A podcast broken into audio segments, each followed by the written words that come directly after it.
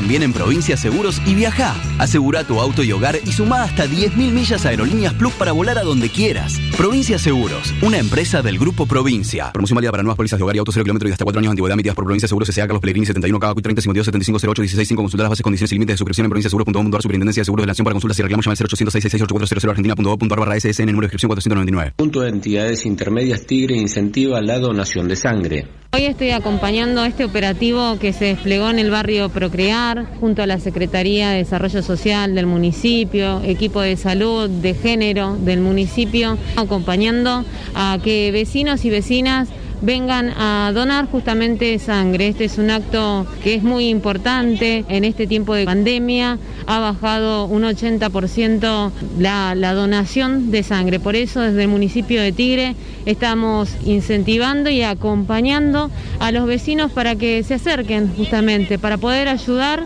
y salvar vidas a través de este acto. De una persona que done sangre ayuda a otras cuatro personas. Así que vamos a seguir con esta, con esta tarea esencial, que es una tarea esencial de ayuda a otros, eh, recorriendo los barrios, llevando esta propuesta, incentivando también a aquellos pacientes recuperados de coronavirus a que donen plasma porque es importante para la recuperación de aquellos pacientes que hoy están necesitando por esta enfermedad tan dura. Con cada donación salvamos tres vidas, tres personas que están pasando en un mal momento, chicos, abuelos, eh, gente que se accidenta, gente que aparecen enfermedades, cáncer. A través de las plaquetas podemos ayudar también con la donación de plaquetas. La gente que está recuperada del COVID puede donar plasma, nos pueden llamar la fundación y junto con el municipio estamos trabajando en conjunto para que eh, podamos salir adelante de esta pandemia y bueno, ayudarnos todos. En primer lugar, eh, se sumó el municipio y eso ayudó muchísimo. Eh, porque bueno, no solo abarca el tema de la donación de, sangre, que hoy es tan importante y escasea tanto, y bueno, ahora también con la subsecretaría de género, que bueno, es otra problemática que entre, en la pandemia se, vivió, ¿no? Con todo esto de irse a un lugar a donar, había bueno, bastante miedo, eh, y esto acercarlo a tu casa es otra, es algo nuevo que la pandemia nos trajo y creo que eso también es lo que nos va a dejar, ¿no? Información para desde el medio producida por Daniel Burona Rizo. El gobierno de la provincia de Buenos Aires desarrolla un nuevo tratamiento en base a plasma de pacientes recuperados de COVID. Por eso te necesitamos. Si tuviste coronavirus, llama al 0800-222-0101. Dona Plasma, Gobierno de la provincia de Buenos Aires. Ahorra con plazo fijo digital del Banco Provincia y no ahorres tus ganas de llegar a lo que querés. Para comprarte una tele más grande, darle un gusto a los chicos o cambiar la heladera, obtené ahora tu plazo fijo digital en forma simple y segura desde VIP o cajeros de la red Link. Plazo fijo digital del Banco Provincia. Para más información consulte en bancoprovincia.com.ar. Banco de la Provincia de Buenos Aires. Quit 3399 92 42 10 9 Cartera de Consumo. Ante el brote del virus COVID-19, el municipio de Malvinas Argentinas recomienda lavate las manos frecuentemente. Al toser o estornudar, cubrite la nariz y la boca con el pliegue del codo y luego lavate las manos. Evita contacto directo con personas que tengan enfermedades respiratorias. Ventila los ambientes cerrados. Ante la presencia de estos síntomas, fiebre, tos, falta de aire, dolor de garganta. No te automediques y ante cualquier duda comunicate al 107. Estas fueron las recomendaciones del municipio de Malvinas Argentinas, el lugar de la familia. En Vicente López podés hacer tus trámites online ingresando en vicentelopez.gov.ar. En trámites y servicios podrás hacer consultas, solicitar turnos, realizar pagos y trámites las 24 horas desde tu casa. Vivamos Vicente López. En Tigre también trabajamos entre todos contra el virus. Incorporamos en la app Alerta Tigre Global una nueva función que permite a los vecinos informar síntomas de COVID-19 y recibir asistencia de manera inmediata. Realizamos operativos de control de aislamiento, desinfección vehicular y control de fiebre en todos los accesos al municipio. Verificamos el cumplimiento de los precios máximos en los comercios locales y sus normas de sanidad para garantizar la salud de nuestros cada uno desde su lugar, con el corazón puesto en Tigre. El futuro está en todos. Tigre, municipio. Fin. Espacio publicitario.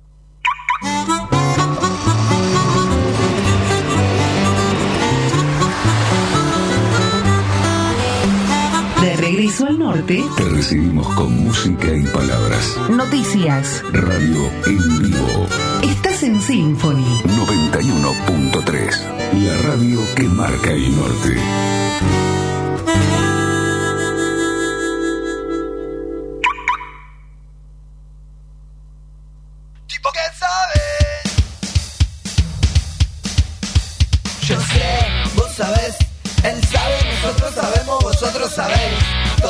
Contar hasta seis. 1, 2, 3, 4, 5, 6. 1, 2, 3, 4, 5, 6. 1, 2, 3, 4, 5, 6. 7. Tipo que sabe. Hola, hola, hola, hola, hola, muy buenas tardes, ¿cómo andan? Bienvenidos a un nuevo programa de tipos que saben, programa número 15 ya de cuarentena, 114 en total, y siempre firme acá a mi lado, como rulo de estatua, el señor Bruno Hitler. Señor, sí, señor. ¿Qué pasó? ya me dio miedo. ¿Todo bien, Brunito? Bien. Bien. ¿Cómo le anda pasando? Bien. ¿Bien? ¿Alguna otra palabra que no sea bien? Yo no me llamo Bruno, yo me llamo Orden de. ¿Sí? Ah, justo usted sí que lo prenden y habla y habla. ¿Cómo anda Maxi Nardi? ¿Cómo va, querido? ¿Todo bien? Brunito, ¿todo tranqui? Bien, justo voy a contar algo raro sobre mí. ¿Qué vas a contar? Miedo. Que cuando estoy haciendo cualquier cosa que no sea tarea o algo sobre el cole, Sí. no estoy bostezando. Pero estoy haciendo algo del cole y bostezo 15 veces en 10 segundos. Se llama normalidad y aburrimiento, Brunito. A todos nos pasa. Sí. Eh, eh, pasa así. ¿Y no te pasa también que te estás durmiendo? A veces me estoy mirando la serie, No, estoy pero estoy durmiendo. haciendo tarea. Apago, me quiero dormir y ahí ya no me duermo. Ah, olvídate. Esa es una clásica. Me pasó ayer, justo ayer estuve como. Dale, no duermo. Dormite, Bruno, dormite. Y todo. Y mire, eso me da pie para decirle la actitud libre del día de la fecha. Es como. ¿Cuál es su actitud con el horario y el sueño y las, la organización en la cuarentena? ¿Me lo va a decir después, Maxi? Eh, Después, después lo digo. Muy bien. Brunito, sí, deje de tocar la computadora, métase los deditos en los bolsillos. Y dígame las vías de comunicación de este programa.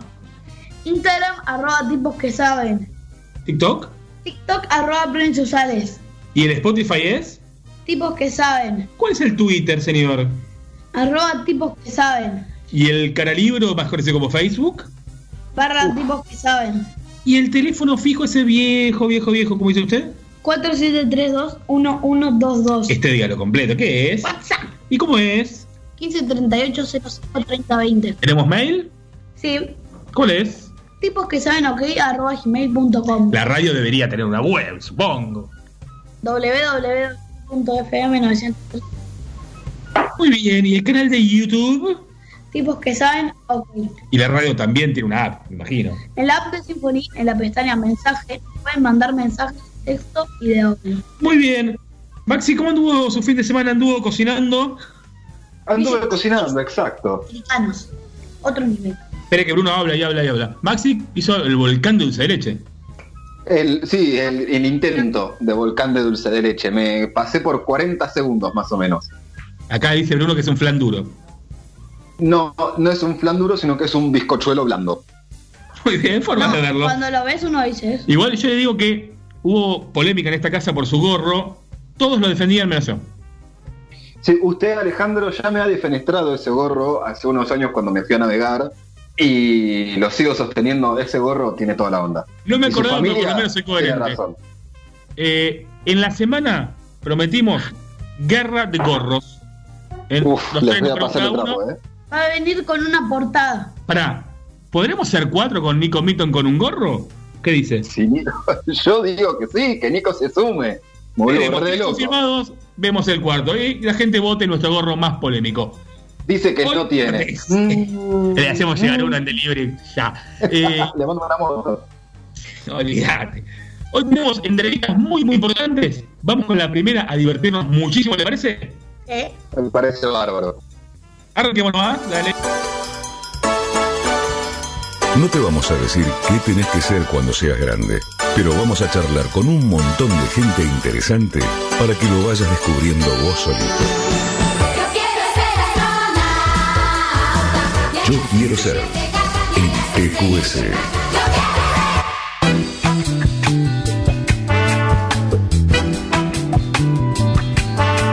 ¿Tenés ganas de divertirte un rato? Sí, dale. ¿Y con quién te gustaría hablar? Con Iván Ramírez. Ay, justo está en línea. ¿Cómo estás, Iván? Hola chicos, ¿cómo andan? Un placer, un placer estar hablando con ustedes. ¿Cómo andan? ¿Todo bien, vos? Bien, bien, bien, muy bien. Aquí seguimos en cuarentena nomás, así que otra no queda, estamos en casa tratando de pasar el tiempo y de generar contenido, obviamente. Bien, y venís a full con los contenidos. Y sí, la verdad que sí, divirtiéndome yo, la gente se divierte bastante y bueno, eso es un impulso para que uno siga que- creando y subiendo contenido. Genial, Bruni, ¿arranca usted? Sí, dale. ¿Cuándo empezaste a hacer imitaciones y en qué momento te diste cuenta que podías vivir de eso? Mira, eh, yo arranqué más o menos a, las, a los seis años, Brunito, más o menos. eh, Me acuerdo que estaba eh, con mi familia, veía la televisión y empecé a ver los dibujos animados, ver eh, cómo eh, en- un programa que se llamaba Video Match hacían imitaciones también, eso también me llamaba la atención, hasta que empecé a imitar, empecé a hacer las señoritas en el primario también, obviamente escondidas porque no quería que me vean, porque por ahí me, retaban, entonces las, las imitaba escondidas con mis compañeros hasta que ellos mismos me dijeron, bueno, empecé a imitar gente famosa y ahí empecé a imitar de a poquito eh, a, to- a todos estos personajes famosos, obviamente que a los 12 tenía muy pocos personajes, pero eso me hizo eh, empezar a hacer y hacer y hacer cada vez más. Y cuando veía que todos se reían dije, esto me encanta, me encanta que la gente se ría, me encanta, pues me divertía yo también y siempre dije, qué lindo sería poder trabajar de esto, de que por hacer reír y, y, y obviamente yo también divertirme, que, que me paguen por esto sería una cosa increíble. Y gracias a Dios, eh, eh, la verdad que a pasar los años eh, fui trabajando en un montón de lugares y sigo actualmente trabajando eh, y estoy súper feliz. ¿Y qué decía la familia de todo esto? De, de dedicarte a lo Mirá. artístico y demás. Eh, la verdad que siempre me apoyaron, siempre, siempre. Yo iba por otro lado, quizás yo, viste, porque antes estaba el tema de, bueno, hay que tener un título para hacer algo, viste, eso que a veces, a veces te ponen muy en la cabeza y sinceramente eh, mi familia desde el, desde el primer día me apoyó en todo sentido eh, para que yo haga esto y me ven, hoy en día me ven en la televisión, comparten mis cosas, están siempre para lo que necesito y como fueron toda la vida. ¿Hay alguna voz que te gustaría hacer pero no te sale? Mira, eh, ahora estoy buscando algunos personajes hoy en día de- que todavía no salen porque bueno, es cuestión de práctica, de, de seguir practicando, eh, porque mu- muchas muchas personas me la están pidiendo, por ejemplo, me están pidiendo Goku, me están pidiendo muchísimo para que imite, pero todavía todavía no sale. Hay que practicarlo un poquito más porque todas las voces pasa lo mismo. Para una de las voces que más me costó por ahí fue la de Homero Simpson, que me costó muchísimo, muchísimo, muchísimo años tratando de, de poder imitarlo y sinceramente nada, en un momento dije ya está, no lo puedo imitar, ya está, hasta acá llegué, pero no, eh, es cuestión de seguir practicando hasta que sale la voz. Pero actualmente hay algunos que, que estoy practicando, están por ahí, eh, se están aproximando. ¿Qué- ¿Cómo es el proceso desde que elegís un personaje hasta que lo, lo mostrás? Mira, eh, a mí todos los imitadores tenemos distintas formas de, imitar y de cómo nos llega el personaje a cada uno. A, a mí, sinceramente, si yo me pongo a verlo y me lo pongo a practicar, no me sale. El personaje me llega a mí, si me llama la atención, ahí lo empiezo a buscar. Pero si tengo que sacar algún cantante, por ahí lo, lo voy escuchando, me pongo canciones de- del cantante de fondo, mientras estoy haciendo otras cosas, cosas de afilar el oído y, y ir escuchando mientras estoy haciendo otra cosa. Si tengo que hacer un dibujo animado y bueno, me veo o la película o me veo algunos capítulos de, dibujo animado que sea, por ejemplo con Mickey Mouse me pasó eso, que tuve que verme millones de capítulos de, la casa de Mickey Mouse. Eh, cuando, con Shrek me pasó lo mismo, de, de los personajes de Shrek, el burro, el gato, de verme las películas y después, gracias a ver las películas, me, me dieron ganas de imitarlo. Entonces primero me llega eso, después llega la práctica, ver eh, videos, escucharlo y después empezar a ensayarlo, cómo sería, cómo, cómo eh, encontrar ese tono y después cuando una vez que se encuentra el tono, ir haciendo distintas pruebas con distintas frases y demás hasta que la voz sale. ¿Cómo haces para armar las canciones cantadas por di- por diferentes personajes. Eso, Brunito, te juro que es un bolonqui total. Vos no Se sabés Hay un laburo grande atrás, Iván, ahí. No, no, no, ustedes no se imaginan lo que es eso. Es un laburo terrible. Te diría que eh, llevo más o menos una semana haciendo cada, cada video pensando la idea. Porque primero tengo que pensar la canción. Estoy laburando junto a Lucas Díaz y JF Eventos, que son Fabi Suárez, que son los dos DJ que me arman la pista. Eh, y yo, una vez que ellos me arman la pista, pero primero hay que pensar en un tema. Entonces hay que buscar un tema y decir qué, qué podemos cantar para que ellos hagan un remix y de ahí eh, yo poder meter los personajes. Entonces, pues, ya sinceramente, ya llega un momento donde ya mostré todos los personajes, pero hay que buscar más ideas. Entonces digo, bueno, entonces me pongo la pista de fondo ahí en el estudio que tengo acá en casa y empiezo a, a escucharla una y otra vez hasta que voy tirando ideas, grabando. Tengo millones de pruebas, tengo de las canciones que ustedes ven terminando de- en Instagram, hay como cinco, eh, cinco versiones de esa canción con distintos personajes, solamente que yo después elijo una, a ver cuál es la que más me gustó. Pero es un laburo que te digo, y ir eligiendo cada personaje, En un a momento qué te odias para canta. hacer, dije, ¿por qué se me ocurrió hacer esto, no? Sí, en un momento ya dije basta, ya no lo hago más porque.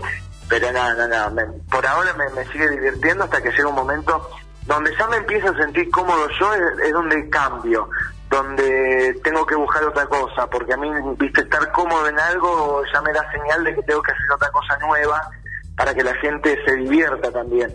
Entonces, ya para, para mañana ya hay otro video que es totalmente distinto. Eh, estoy pensando en que mañana sea el primer viernes que no sea un remix con distintos personajes, sino un remix de un dibujo animado para que la gente en TikTok lo use y baile y demás. Así que hay distintas cosas y bastantes ideas. Está bueno. Sí, ¿cómo fue tu incorporación a Bendita siendo tan joven? Me llamaron en 2018, yo estaba trabajando con Laurita Fernández en Radio Vale, 97.5, me llamaron desde ese año en noviembre, me llamaron para hacer una participación como Ricardo Ford, que tenía que grabar un sketch, yo lo imité desde 2015 en lo de Guido Casca, en los programas de él cuando estuve trabajando ahí, y mm, una vez que me, me llamaron me dijeron, mira, queremos un imitador de Ricardo Ford, fui, lo imité y el productor me dice, vos tenés muchos personajes, así que vamos a ver si el año que viene, el 2019, hacemos algo más de seguido.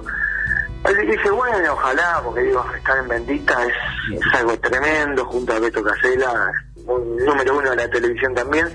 Y en el verano me dijeron, mira, eh, fue un jueves de, de febrero que me dijeron, mira, vio Beto tus videos y le encantó, así que te queremos decir que el lunes arrancas en Bendita. Era un jueves.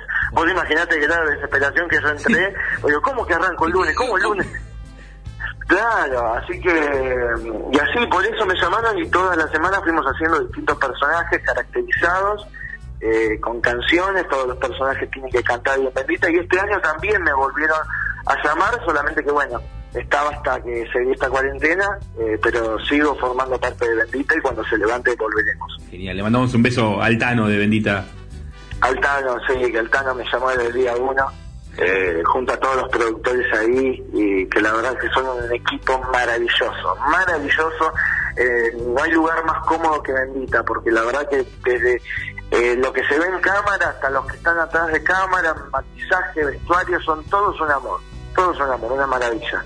¿Qué sentís cuando la gente te reconoce en la calle o te escriben en tus redes? Me encanta, me encanta porque es algo que, que, que busqué toda la vida, de que me, me, me griten, hey Iván, ¿cómo andás? O vos sos el de la tele, una foto. Eso me encanta, me encanta. Cuando la gente me escribe y se toma ese tiempo para escribirme, yo me tomo todo el tiempo del mundo para contestar. La verdad que en esta cuarentena se me dio que aumenté muchísimo los seguidores en, Instagram, me hice TikTok y la verdad que está explotadísimo. Eh, y todo el tiempo la gente me manda mensajes. Entonces me tomo un tiempito como para contestarles a todos porque si ellos se toman el tiempo conmigo y es algo que busqué toda la vida, lo voy a aprovechar. Es una felicidad enorme que me manden mensajitos y, y- muchos niños chiquitos también que me mandan, eh, invítame a Barney, a Mickey, eh, entonces yo les mando un audio y están re contentos y no hay nada más lindo que eso. Sí, Bruno acá le encantó el que le mandaste, ¿eh? De saludito. Genial, ¿no, Bruno? Sí. Sí. bueno, Messi es muy pedido, Sí. muy pedido por los chicos. ¿Alguna vez te llamó alguno que imitaste para quejarse? Gracias a Dios, quejas no. Gracias a Dios. Eh, El día que me llegue no hay ningún problema. A ver, sí, está bueno que todo que todo sea positivo, pero si hay un día que uno me llama y dice, mira, siempre con buena onda, me parece que no da, yo lo recontra tomaría, no me ofendería, porque hasta ahora nadie se ofendió, porque yo lo hago desde un lugar de respeto. Entonces mis imitaciones no tienen ninguna falta de respeto, eh, ni, ni nada que tenga que ver con eso, porque yo no soy así, mi personalidad no es así y, y mi laburo tampoco va a serlo. Entonces, directamente las imitaciones son homenajes eh, que se hacen a la gente, porque hay detrás de cada imitación hay mucho tiempo que se le dedica a la persona, entonces eh, no hay ánimos ni ganas de ofender a nadie. ¿Qué personaje de lo que haces crees que te sale mejor y cuál te divierte más a vos? Mira, que me, eh, yo me miro eso por eh, la cantidad de gente que me pide el personaje. A mí me piden mucho Lizzie Tagliani. Me la piden muchísimo a Lizzie. Eh, y ahora me están pidiendo mucho a Messi. Mucho, mucho, mucho, mucho a Messi. Más allá que tengo muchos personajes, pero cuando la gente te pide todo el tiempo sobre un personaje, eso eh, te das cuenta de que el personaje gusta muchísimo. En esta cuarentena también pasó con Alberto, el presidente, que me lo pide mucha gente. Y me divierten, me van divirtiendo distintos personajes porque tiene que ver con el tiempo. Si sale hoy a hablar del presidente, dice algo gracioso, y yo sé que eh, con eso puedo armar algo y ahí me está divirtiendo hacer Alberto. Eh, cuando hago a Messi cantando me, me estoy divirtiendo con Messi. Eso va mutando, no tengo ningún preferido porque todos los que hago es porque a, a mí me gusta hacerlos y, y los disfruto a todos por igual. ¿Y qué, cómo le está pasando Homero Simpson esta, en esta pandemia? Ay, acá estoy con toda mi familia. No me dejan ir a tomar una cerveza. Estoy sufriendo. Yo le dije a Mogo el otro día que me espere, que me iba a sacar un permiso para ir a tomar una cerveza aunque sea, pero no me dejan. Así que voy a seguir acá en mi casa con estos babosos. Lo bancamos, debería ser esencial la cerveza, Homero. Ay, sí, aunque sea un poquito de cerveza, que me lo traigan por delivery. Doni. ¿Qué opina la nata de cómo se está manejando el gobierno con el virus? Eh, bueno, sí, ¿qué haces, Coronito? ¿Cómo estás? Vos, vos sabés que te voy a felicitar porque es increíble. Yo te voy a traer a PPT. O sea, eh, Ale, eh, va a dejar tu programa ahí y se viene conmigo, boludo. Y tiene que volar. Olvídate, eh, vos sabés que ese gobierno no sé ya, la verdad, yo ya no entiendo nada. Eh, hay un montón de cosas. Yo el otro día lo llamé a Alberto para decirle, escúchame, levantame la cuarentena porque necesito ir a comprar putos, boludo. Así que déjame, déjame salir de casa, haceme un permiso para fumadores, boludo. Sea, necesito ir a fumar. Así que vamos a ver cómo sigue este gobierno. Che, eh, tengo una duda. ¿Los dibujitos animados también tienen cuarentena, no sé, en el mundo de Shrek? ¿Qué está pasando? Aquí el gato con botas hablándole. Estamos todos en cuarentena. Es algo que no nos dejan salir. Ay, que también el burro de Shrek. Estamos todos acá jugando y haciendo un montón de cosas. Ay, que ya no lo soporto con este burro. Soy el gato con botas, baby. ¿Y Bruni? Los pingüinos de Madagascar están preocupados de contagiarse. Y por ahí con el frío, viste, la gripe. Sí, claro. Estamos todos aquí. Están estos ustedes jugando todo el tiempo. Pero bueno, aquí estamos. No queda otra. Solamente nos queda quedarnos en nuestra casa. Que nuestra casa se hielo. A mí me gusta salir a casa a comprar algo. No se puede salir. Así que vamos a quedarnos aquí. Bonitos y bonitos, muchachos. Che, y eso de quedarse en casa está bueno, pero ¿qué dice Guido Katzka? ¿Qué le puede decir a los que quieren salir de su casa, que no respetan? A ver, digo, eh, acá el consejo de, de, de, de- claro, eh, la idea de que todos queremos salir de casa está mal, pero no tan mal, pero no tan mal, porque por- porque sea necesario, locutor. Eso. es verdad, Guido. Es verdad. Así que vamos a aguantar un poquito más y ojalá que salgamos muy pronto de casa. Estaría bueno que un ídolo como Messi le pueda dejar un mensaje a los chicos. Bueno, la verdad que lo que le quiero decir a todos los nenes es que se queden en su casa ahora, que, hagan sus cositas con el TikTok, con, los videitos que están subiendo, porque ojalá que muy pronto salgamos y, íbamos a salir a jugar a la pelota, salir a jugar a la calle, eso es lo más importante, así que falta muy poquito y, y hay que esperar un poquito más. Che, me intriga saber qué opina Pepe Argento del lanzamiento de Casados con Hijos la parodia. Es una cosa hermosa, es una me encanta los chicos que están haciendo casados con hijos parodia. Es algo que me vuelve loco, mira, yo pensaba que en este mundo no iban a haber dos Moni Argento, pero me cago en la que hay dos Moni Argento. Así, otro coque, conmigo está todo bien. Mientras no aparezca María Elena, está todo permitido. Macri está muy preocupado con todo lo que pasa en el país. Bueno, la verdad es que estamos, eh, estamos buscando la forma. Eh, yo estoy acá en mi casa, eh, yo estoy acá en mi casa y ya no sé qué decisiones está tomando Alberto. No, no entiendo, no entiendo hasta, hasta cuándo, hasta cuándo, porque salen a la tele y dicen eh, que, que- que se va a estirar, y salen de vuelta y dicen que se va a estirar, y salen de vuelta y dicen que se va a estirar. De acá no salimos más, no salimos más.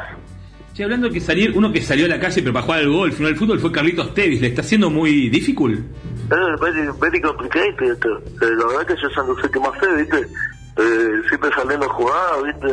Yo me cansé de hacer TikTok. Ahora que estoy con el TikTok, pues imagínate cómo estoy haciendo todos los pasitos de baile, me puse una cumbia y me puse a bailar. ¿Y qué mensaje le quiere dar al presi- el presidente a los argentinos? A todos, a todas y a todos los argentinos, y gracias primero, agradecerte a vos, Ale, agradecerte a vos, Brunito, por todo lo que están haciendo, por su apoyo en esta cuarentena, que lo que tenemos que tener en claro es que nos tenemos que cuidar. Esto lo vamos a sacar adelante entre todos, entre todas y entre todos. Por eso mismo, cuidémonos y quedémonos en casa. Muchas gracias. Sí, y quiero saber para terminar, y te agradecemos muchísimo, estamos riendo, acá que mujer se va, se va a descomponer cualquier momento de la risa. ¿Cómo le está pasando Iván Ramírez en esta cuarentena y qué proyectos tiene para cuando termine el aislamiento? Mira, eh, la cuarentena empezó en un momento en donde no, no sabía qué hacer porque, viste, las ideas estaban en bendita, enfocadas en bendita y nos encerraron a todos.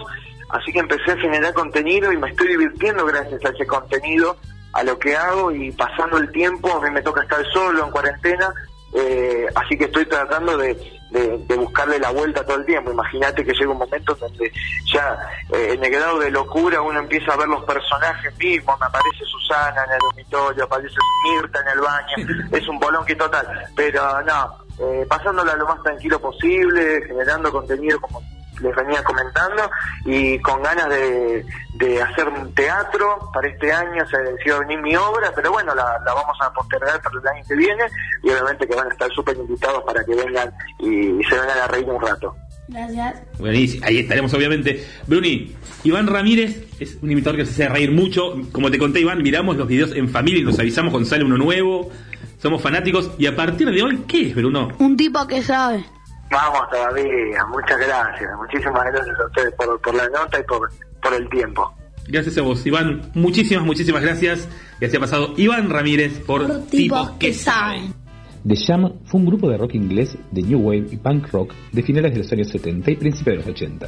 Su tema Life from a Window, en español La vida desde la ventana, capta las horas infinitas en las que la vida se pasa a través de una ventana.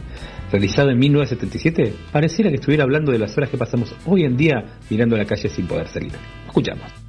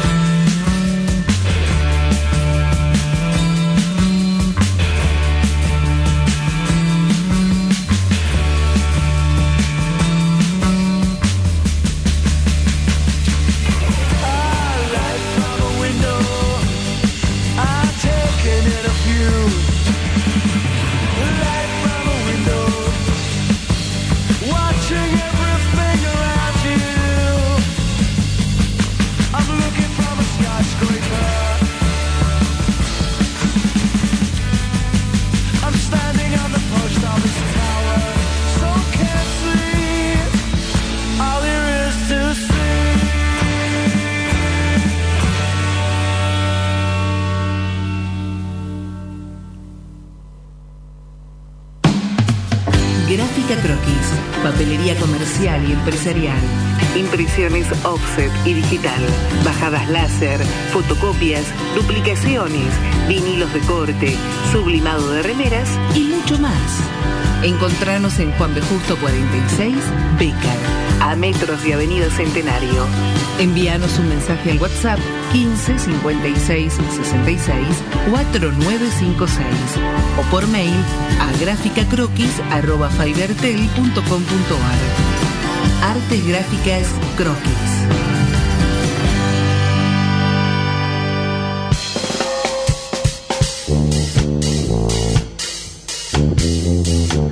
Bruni, empezamos con una nueva entrevista aquí en Tipos que Saben. ¿Le parece bien? Sí. Y estamos comunicados con el doctor Alberto Cormillot. ¿Cómo está, doctor? Bienvenido a nuestro programa. Hola, ¿qué tal? ¿Cómo están? ¿Todo bien usted? Muy bien, gracias. ¿Cómo está pasando en lo personal la cuarentena? En lo personal, bien. ¿Le gusta es una persona casera hogareña? No, en general todos los días me voy de mi casa a las a las 5 y vuelvo a las 7, 8 de la noche. Pero ahora me, me he adaptado me he adaptado muy bien. Muy bien, Bruni, ¿cómo arranca su pregunta? ¿Siempre quisiste trabajar en nutrición y dedicarte al tratamiento de la obesidad? Eh, sí, hace muchos años, ya desde que, desde que me recibí,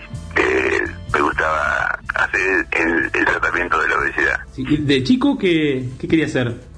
De chico, la verdad que no- nunca tuve una vocación definida, ¿no? ¿Y cómo fueron los inicios de la clínica y la Fundación Alco? ¿Cómo, cómo fue ese, ese comienzo? Bueno, primero cuando me recibí puse un consultorio en la casa de mis padres, en, en lo que era mi dormitorio, y después eh, fui ampliando, después tenía bastante trabajo, y después, bueno, tuvimos la oportunidad de comprar una, una casa antigua y le pusimos la primera clínica, y después, eh, bueno, después nos mudamos a otra clínica, hasta que finalmente hace 40 años terminamos en el edificio donde estamos ahora. ¿Y la Fundación Alco por qué fue? La Fundación Alco, pues, yo quería que el tratamiento llegara a la mayor cantidad de gente posible de una manera lo más económica posible. Entonces yo conocí a Alcohólicos Anónimos y ahí decidí hacer una cosa parecida a Alcohólicos Anónimos. Esa fue la inspiración. Sí. ¿Tu hijo nutricionista como vos fue porque le insististe o él solo lo eligió? Repetime, por favor. ¿De vuelta? Ah, si mi hijo era... No, él, él, él. No, él, él no es nutricionista. Nosotros nos dedicamos a la obesidad, que parece ser una cosa parecida, pero en realidad no es. Tiene otros otros aspectos. La nutrición es una parte de la obesidad. Hay gente que hace nutrición y se dedica a otras cosas. Por ejemplo, problemas digestivos, problemas del hígado, problemas de otro tipo, problemas de, de la eh, intolerancias alimentarias o enfermedades celíacas. Yo con esas cosas no trabajo, yo trabajo con una obesidad que además tiene aspectos psicológicos, tiene manejo de grupo, manejo de familia, manejo de enfermedades crónicas, tiene como otros aspectos, ¿no? Y Bruni preguntaba si fue su acercamiento de, de Adrián a la, medicina, a la medicina fue promovido por él o vos como papá fuiste tirando para No, no, no, no, no, solo, él solo. Él solo, no, no le- Pero bueno, es el... Una situación nada de, de modelo, sé que ¿no? ¿Y cómo, cómo es la situación de la obesidad? Nos escuchan muchos chicos, es un programa hecho por y para chicos. ¿Cómo es el tema de la, la obesidad infantil en Argentina? ¿Qué, qué ves en tus, en tus clínicas? No, hay estadísticas, este, más que la, la, la cosa de observación, hay estadísticas. Los chicos empiezan a ser de un 20% de edad hasta los 5, 6, 7 años, pues va aumentando hasta que los 18, hasta los 18 años es alrededor del 40 o 50%, y después en total hay 60 y pico por ciento de, de gente con sobrepeso en Argentina. Nosotros estamos cocinando un montón en cuarentena. ¿Cómo tendríamos que balancear nuestra dieta para no aumentar de peso? Y deberían medir cuánto tiempo les dura una, botella de aceite, cuánto les dura azúcar, eh, ver cuánto compran de, harinas, ver, también eso uno lo tiene que balancear con el presupuesto, ¿no? Pero la idea es comer, eh, consumir menos aceite, menos azúcar, eh, cierta de muchas cosas, tortas fritas, por ejemplo, cosas hechas con budines, cosas hechas con, con harinas, eso controlarlo un poquito, ¿no? Igual que las bebidas azucaradas, eso hay que controlar.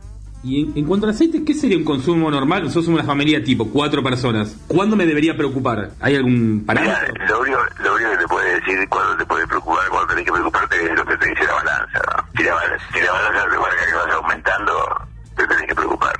Eh, estaba viendo en sus redes que además de los tratamientos de las personas con sobrepeso, también se tratan a los familiares. Eh, ¿Por qué es esto? Bueno, porque en algunos casos, no en todos, pero en algunos casos la familia tiene mucho peso y es conveniente tener el apoyo de la familia. ¿Quiénes son más complicados para seguir una dieta, los adultos o a los chicos? En realidad, el chico de los 12 años, eh, depende el chico mucho de lo que hagan los padres, ¿no? Porque el chico no sale a comprar y con, para con todos los negocios cerrados, entra en la casa lo que lo que decide la madre o el padre, ¿no? Así que eso no es sencillo para ahora, en este momento. Pero para un adulto, el adulto sí que tiene que decidir. Y a veces le cuesta trabajo decir que no o decirse que no. A veces, la verdad que sí.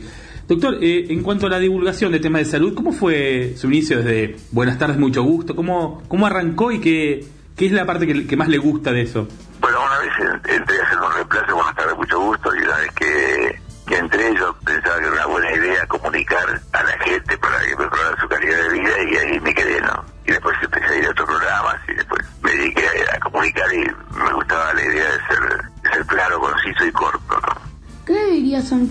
Al que lo cargan porque tiene sobrepeso? Que eh, si es en el colegio, eh, no, los padres tienen que ir a hablar, depende de la edad que tengan, ¿no? pero tienen que ir a hablar del colegio porque hay que hacer una acción conjunta con, los- con las autoridades y con los profesores. El chico solo no, no lo puede manejar eso. ¿Y qué le dirías a los que lo cargan al revés?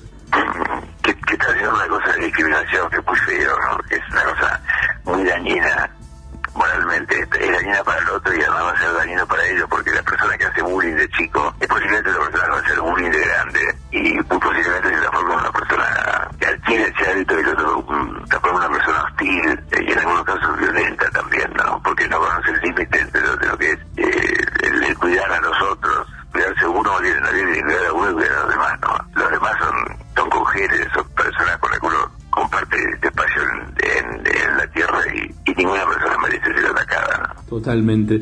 Doctor, ¿cómo es como que se está manejando el coronavirus en Argentina y a nivel mundial desde la OMS? Y bueno, la, la OMS es, este, tiene una conducta medio ¿Errática? medio,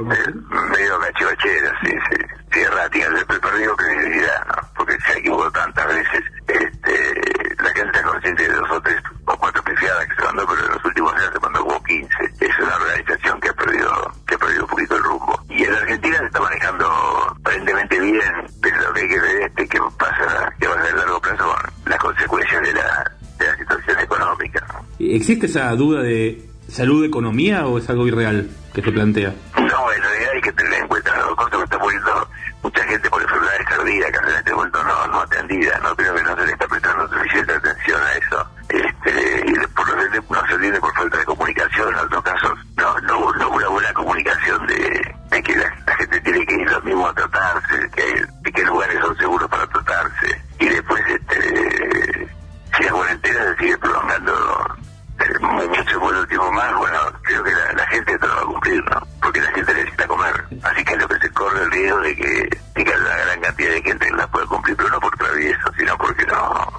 Llegar a un límite. se llegaron a un límite, sí. ¿Qué le recomendaste al presidente sobre el, sobre el coronavirus cuando hablaste con él?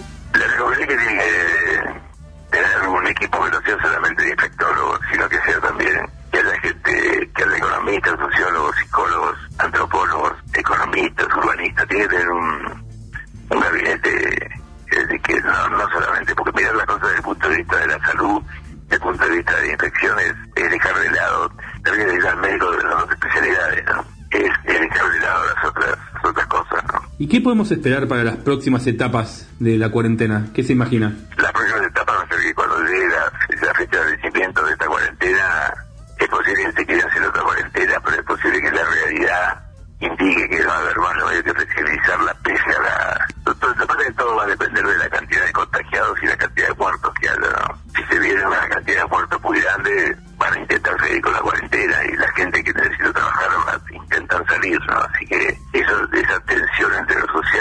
económico y, y el temor al virus va a estar Doctor, le agradecemos muchísimo para terminar. ¿Qué mensaje le quiere dar a los chicos que nos están escuchando, que están en su casa hace mucho tiempo y demás? ¿Qué, qué le quiere decir? que tardan en engancharse con, con algunos videos o clases de, de esa actividad física que hay para chicos y que, que procuren hacer, distribuir su tiempo entre el estudio, el juego, los deberes, este, que aprendan alguna cosa a del tiempo, que la pasen, que la pasen lo mejor posible, pero no solamente comiendo, porque lo que uno engorda ahora, después tiene más posibilidades de quedarse gordo. Esos kilos quedan, ¿no? Esos kilos tienen tendencia a quedarse, sí. Doctor, muchísimas, muchísimas gracias por haber tenido por acá. Bruni, el doctor, además de ser una eminencia, ¿qué es? Un tipo que sabe. ¿Qué? Un tipo que sabe, como el nombre de nuestro programa. Es el título de la entrevista. Muchas gracias, chao. Gracias a usted, doctor. Chao, chao, chao. Así ha pasado el doctor Alberto Cormillot por tipos que saben. En un mundo donde todo puede pasar, contá con el respaldo de la mejor compañía. mejor compañía. Seguros Orbis. Asegura hoy lo que más querés consultando con tu productor de confianza o asesorate llamando al 0810-666-7247 www.orbisseguros.com.ar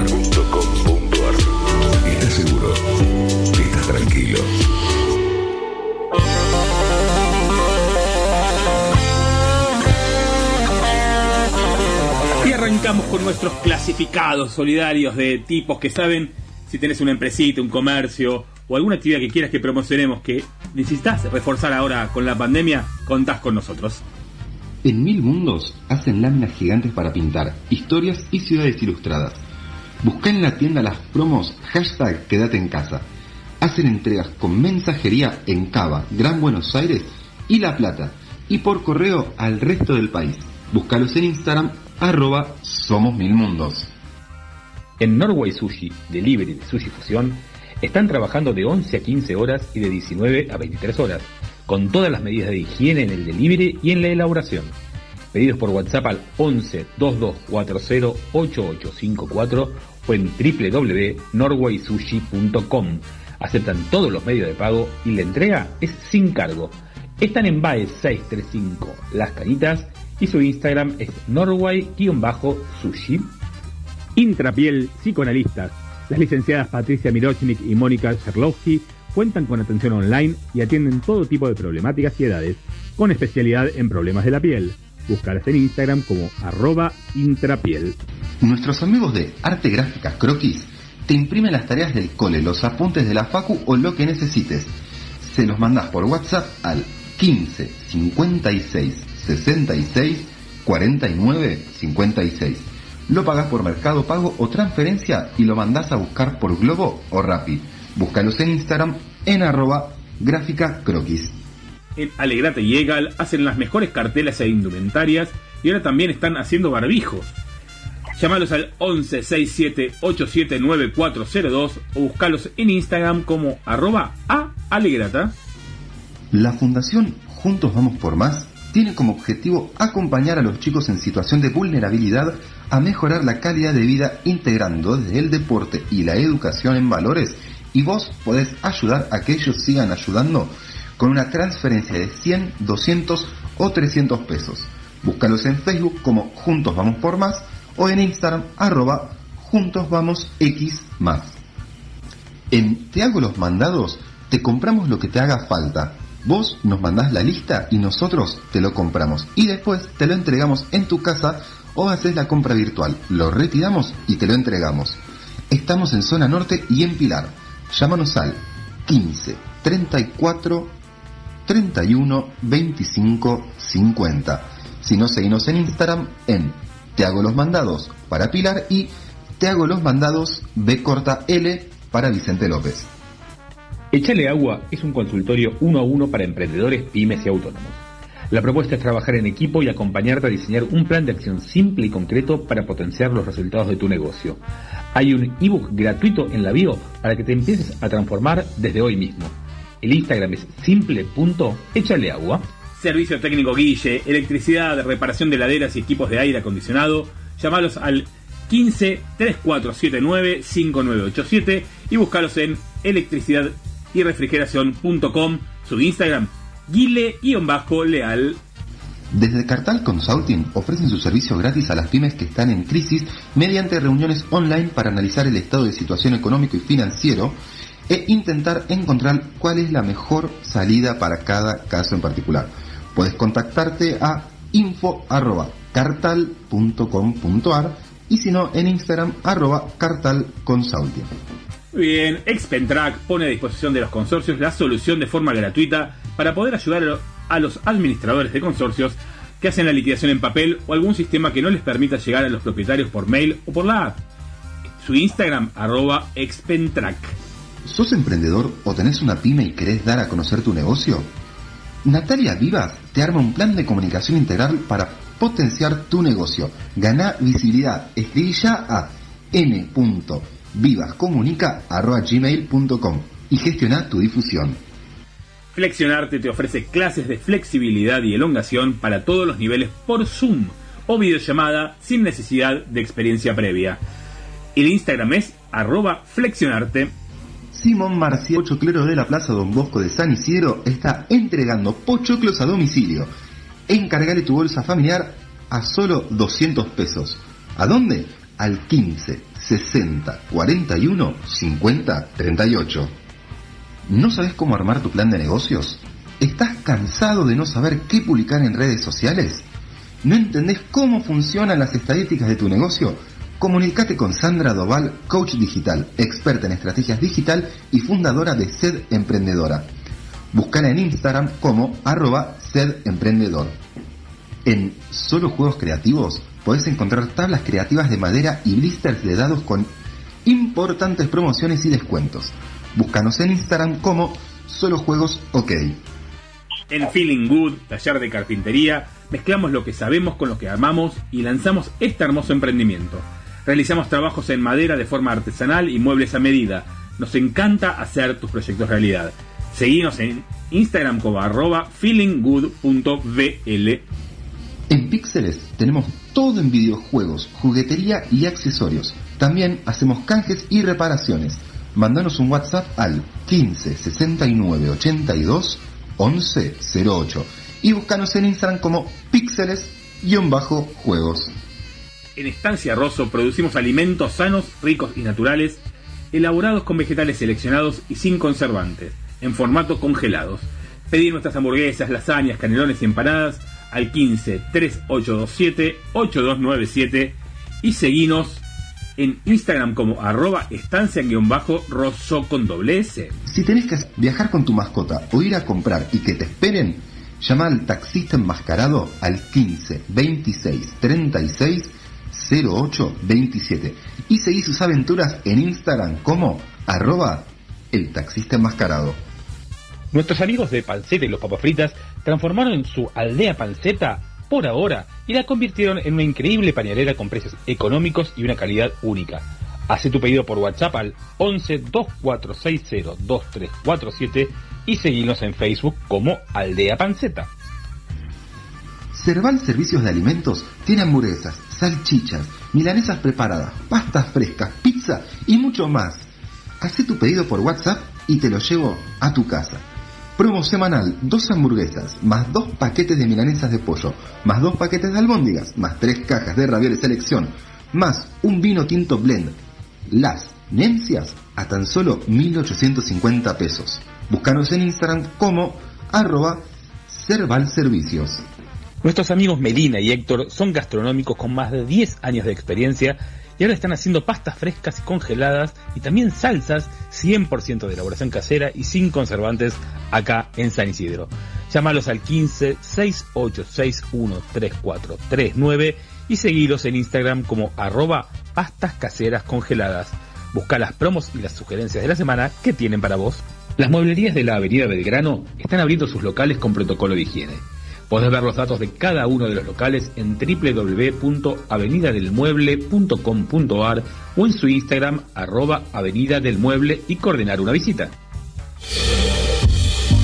Libra, compañía de seguros, presenta el segmento Tu actitud Libra.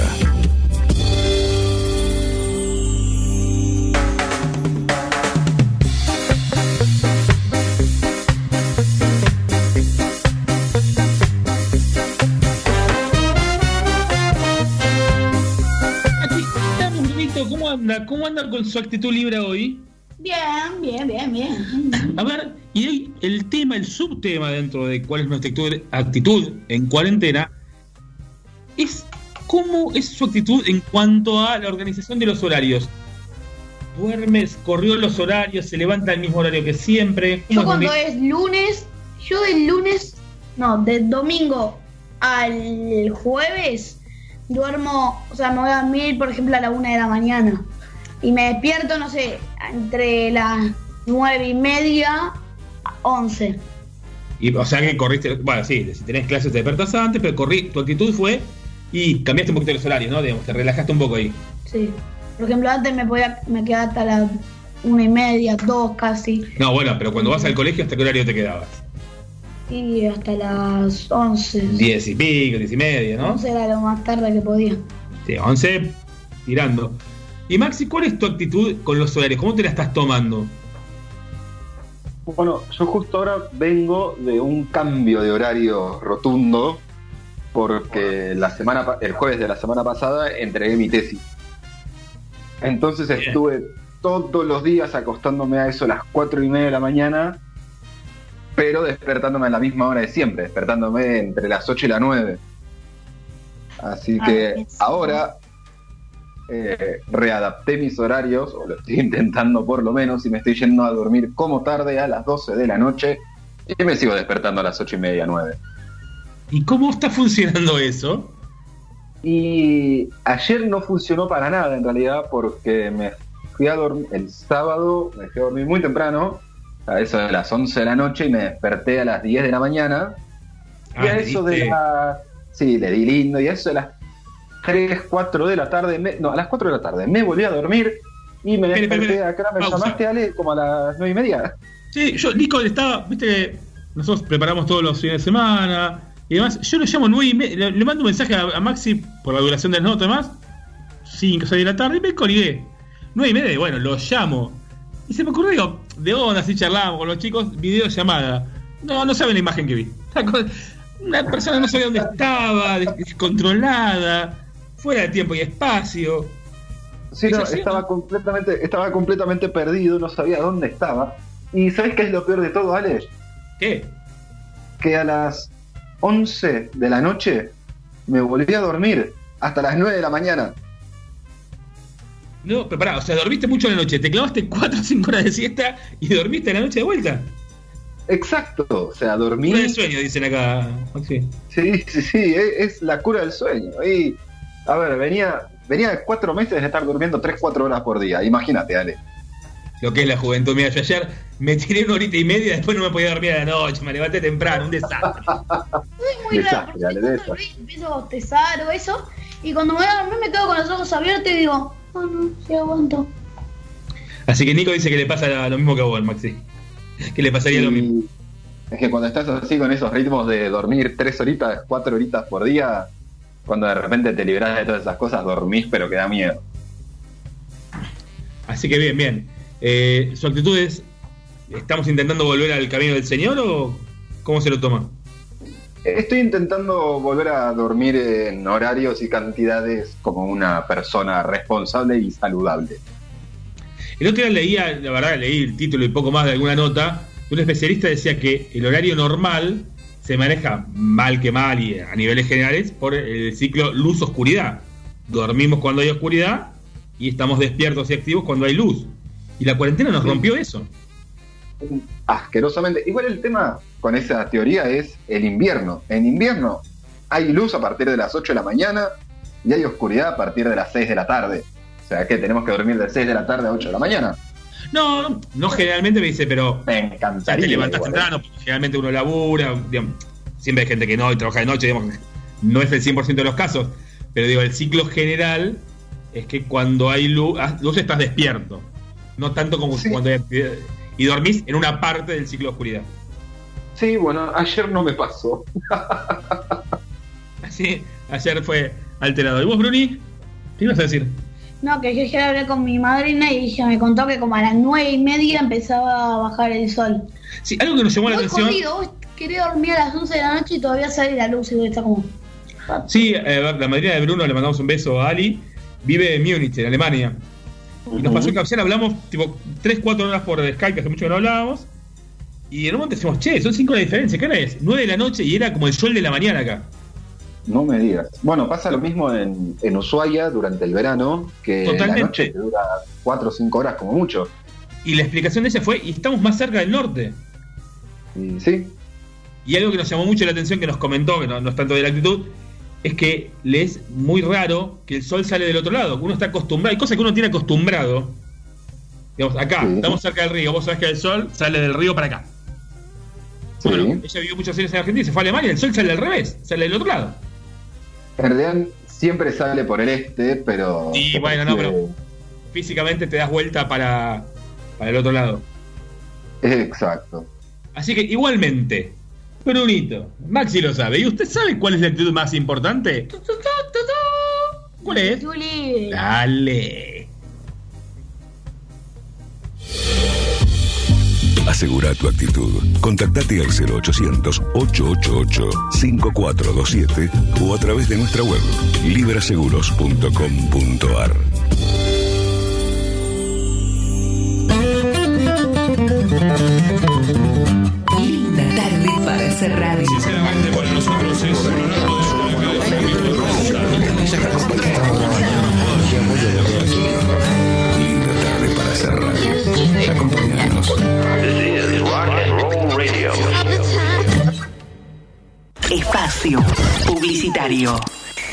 En Vicente López podés hacer tus trámites online ingresando en vicentelopez.gov.ar. En trámites y servicios podrás hacer consultas, solicitar turnos, realizar pagos y trámites las 24 horas desde tu casa. Vivamos Vicente López. En Tigre también trabajamos entre todos contra el virus. Incorporamos en la app Alerta Tigre Global, una nueva función que permite a los vecinos informar síntomas de COVID-19 y recibir asistencia de manera inmediata. Realizamos operativos de control de aislamiento, desinfección vehicular y control de fiebre en todos los accesos al municipio. Verificamos el cumplimiento de los precios máximos en los comercios locales y sus normas de sanidad para garantizar la salud de nuestros vecinos. Cada uno desde su lugar, con el corazón puesto en Tigre. El futuro está en todos. Tigre, municipio. Súmate al placer de viajar con Ruta Atlántica. Compra tu pasaje online en www.rutaatlántica.com. Salidas desde Márquez y Centenario, Hipódromo de San Isidro. Viajamos a toda la costa atlántica y el norte del país. Ruta Atlántica. Sumate al placer de viajar. El gobierno de la provincia de Buenos Aires desarrolla un nuevo tratamiento en base a plasma de pacientes recuperados de COVID. Por eso te necesitamos. Si tuviste coronavirus, llama al 0800-222-0101. Dona Plasma, Gobierno de la provincia de Buenos Aires. Señores pasajeros, les informamos que hemos aterrizado en Provincia Seguros. Aterrizá vos también en Provincia Seguros y viajá. Asegura tu auto y hogar y sumá hasta 10.000 millas a Aerolíneas Plus para volar a donde quieras. Provincia Seguros, una empresa del Grupo Provincia. Promoción válida para nuevas pólizas de hogar y autos 0 kilómetros y hasta 4 años de antigüedad emitidas por Provincia Seguros S.A. Carlos Pellegrini 71 K 30 52 75 08 16 5 Consultar las bases, condiciones y límites de suscripción en provinciaseguros.com.ar Superintendencia de Seguros de la Nación para consultas y reclamos llama al 0800 668 4400 argentina.gov.ar barra SSN número de inscripción 499. ¿No conoces Docs del Puerto? ¿No conoces Docs del Puerto? Es un nuevo centro comercial a cielo abierto exclusivo de Tigre. Además de tener 200 locales comerciales, juegos y gastronomía, ofrece actividades para toda la familia. Vení a disfrutar. Docs del Puerto está de miércoles a domingos en Pedro Guareschi 22, frente al puerto de frutos. Para más información, ingresa en docsdelpuerto.com. Vení a conocerlo. Hay tres hospitales, hay 12 centros de salud, hay un nuevo materno infantil, hay emergencias médicas, hay patrullaje municipal, hay cámaras de vigilancia, hay botón de pánico, hay centro de monitoreo. San Isidro, hay municipio. Ahora tenés la obligación de incorporar la terminal POS a tu comercio. Si estás inscrito en IVA, todos los gastos que te genere su uso los deducís de ganancias. Las formas de cobrar cambian. Acepta débito. Es tu obligación. AFIP, el valor de cumplir.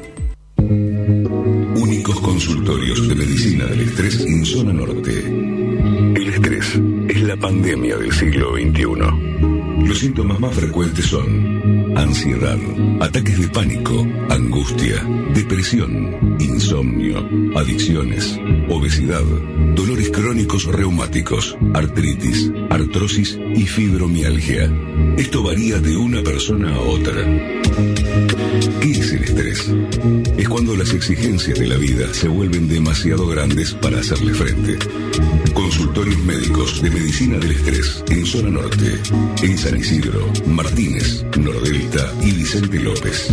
Informes y turnos al 4795-5580, de lunes a viernes de 8 a 13 horas. 4795-5580. Autodirigido para el control del estrés. Fin. Espacio publicitario. Compartimos. Conectamos. Difundimos. SoundCloud. Internet. Redes sociales. Para el mundo. 91.3. Symphony. Vos podés ser parte. Arroba FM Sinfo. FM 913.com.ar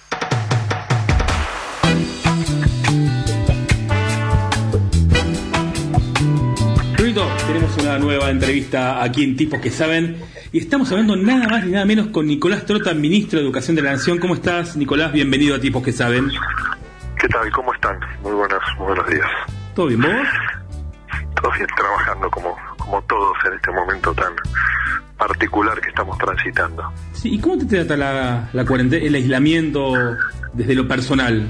Y de lo personal creo que para todos los que somos papás o mamás, que tenemos que acompañar a nuestros hijos en el complejo desafío de que aprendan en casa, nos implica una enorme energía, sumado la, circunstancial responsabilidad que uno tiene al frente del Ministerio de Educación, que por supuesto complejiza toda la actividad familiar. Pero bueno, creo que es un momento también para para aprovechar y, pasar todo el tiempo posible en familia y, y ser consciente de, del desafío de cuidarnos lo más posible entre todos y todas. ¿Qué es un ministro de Educación? ¿Qué hace un ministro de Educación? Y tiene la responsabilidad de poder coordinar toda la política educativa en Argentina, que es un país federal, que tiene 23 provincias y la ciudad de Buenos Aires, que cada una de esas de esas provincias y la ciudad tiene también un ministro de, de educación y nosotros trabajamos en la articulación de toda la política educativa, teníamos un esquema de, planificación que cambió a partir de la pandemia y hoy lo que más energía le estamos poniendo es al desafío de la continuidad educativa, ¿no? que todo el sistema educativo se aboque a esa, a esa tarea de llevar la escuela al hogar. Eso es un poco lo que estamos trabajando y además de nuestro de nuestro ministerio depende el sistema universitario, ¿no? Y ahí también articulamos con las 57 universidades nacionales todo lo que es el despliegue de las políticas que están llevando adelante en este momento. ¿Y cómo ves esa articulación a nivel con todas las provincias y todas las universidades, sobre todo en este momento? ¿Hay, digamos, van todos para el mismo lado? ¿Se hace complicado? Bueno, yo creo que frente a, al, al, desafío tan complejo que tenemos por delante hay, hay un fuerte nivel de articulación. Creo que eso también es un aprendizaje que nos deja la, la pandemia, más allá que nosotros queremos caracterizar a nuestra, nuestra gestión educativa como una, una gestión de mucho diálogo, lo que no quiere decir que siempre en el diálogo salgan posiciones comunes, pero intentamos a partir del diálogo generar los acuerdos más estructurales y profundos y creo que la pandemia, más allá de, alguna diferencia que pueda haber con alguna provincia, nos ha encontrado a todos, a todos con un mismo mensaje de trabajo mancomunado. ¿Cómo es la situación general de la educación, de la educación hoy en los diferentes puntos del país?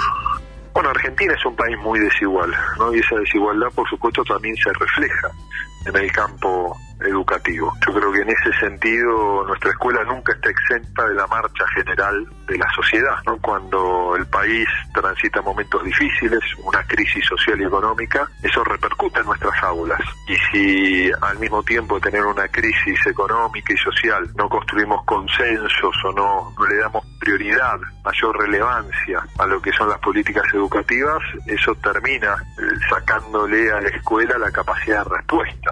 Entonces creo que el desafío que nosotros necesitamos para, para transformar colectivamente nuestra sociedad se relaciona a priorizar la escuela, a priorizar la inversión, el uso de los recursos públicos en nuestra escuela, la construcción de, de, consensos y por supuesto tener un país que permita atacar todo lo que es la realidad de, de exclusión y de pobreza, que los últimos años han sido muy difíciles para Argentina y la pandemia ha complejizado mucho más la situación actual en la que estamos.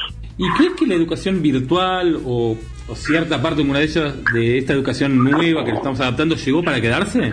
Bueno, yo creo que la pandemia ha implicado un proceso de apropiación del uso de la tecnología que en otro momento nos hubiese llevado cinco años, un lustro. Creo que eso es un activo Ahora, también la tecnología no es un fin en sí mismo, es una herramienta. Una herramienta que puede permitir mejorar los procesos de enseñanza-aprendizaje. Y, y, creo que eso ahí es un activo que nos deja esta situación tan, tan compleja, pero también remarcando que Argentina es un país muy desigual. Y esa desigualdad, uno de sus rostros, se vincula al acceso a la tecnología. No solo a una computadora, ¿no? sino también a una conectividad que permita navegar y transitar un proceso de virtualización educativa que no es la a nuestro país por ser un país tan desigual en, en, cuanto al acceso a la tecnología.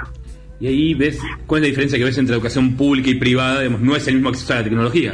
Puede variar, depende, ¿no? La ciudad de Buenos Aires en eso es más particular que el resto del país, ¿no? En la ciudad de Buenos Aires el Gran Buenos Aires hay una paridad cuanto a la escuela pública y la escuela privada en cantidad de estudiantes y establecimientos educativos. En el resto del país es muy distinto, ¿no? Cuando uno va a la mayoría de las provincias, la educación pública es el 80 o en algunos casos más del 90% de todo el sistema educativo. ¿no? Inclusive cuando uno ve los resultados de las distintas evaluaciones educativas, los resultados son muy similares, no, no, no hay variación entre los resultados que tiene la educación pública y la educación privada. Y en cuanto al acceso a tecnología, es igual, pero por ahí es un prejuicio, doctor. No, pues generalmente muchas veces no ocurre todo, pero hay ciertas escuelas de gestión privada de sectores medios con mayor capacidad de recursos o sectores medios altos. Hay un acceso a la tecnología distinto de lo que puede haber en otras escuelas. Para muchas veces la escuela, sea público o privada, se termina eh, pareciendo a la realidad social en la que está emplazada.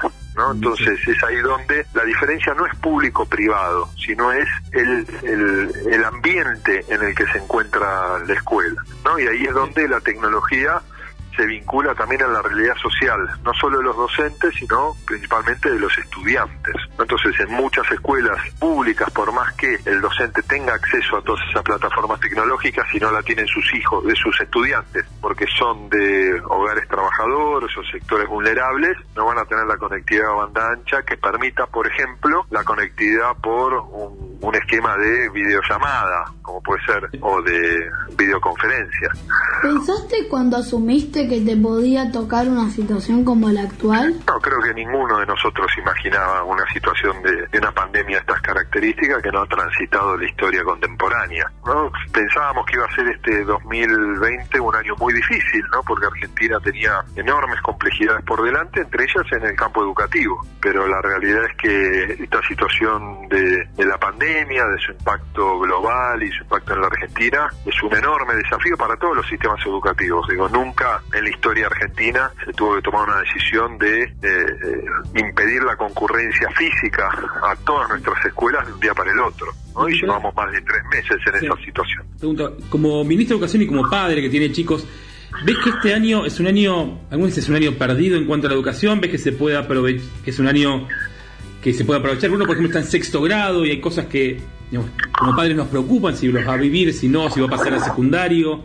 ¿Cómo es tu evaluación general? No, no es un año perdido. Y quienes somos mamá y papá sabemos del enorme esfuerzo que están llevando adelante maestros y maestras y también los chicos y los adultos del hogar. ¿no? Por supuesto que no se aprende lo mismo en casa que lo que se aprende en la escuela. ¿no? Porque en la escuela la maestra, el maestro pueden desplegar todo un camino pedagógico que también permite trabajar en la diversidad de realidades que tiene, que tiene cada aula, ¿no? Y la diversidad de realidades con la que llega cada chico. En cambio, nuestros hogares se profundiza la desigualdad, ¿no? Porque es ahí donde emergen las diferencias y el maestro no tiene tantas herramientas a la distancia para poder abordarlas, ¿no? Y, pero no es un año perdido, sí es un año que nos demanda reconfigurar lo que es la propuesta pedagógica para este 2020 y aquellas cosas que Bruno no, no pueda adquirir, esos saberes que no pueda transitar en este 2020, se van a tener que rearticular en el 2021 en su primer año del secundario. Pero no solo le va a pasar a Bruno, sino le va a pasar a todos los chicos que están en sexto grado.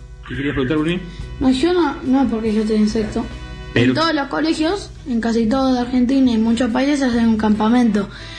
Mi pregunta es, casi, a mí me toca como a fin de año, entonces ¿qué voy a hacer con el mío? Y No, por con ahí el todo. ministro eso no sepa, digo, pero ¿cómo es la articulación cuando uno cambia de nivel? ¿Cómo lo, cómo le imaginás? Porque creo que todavía hay muchas cosas por definir.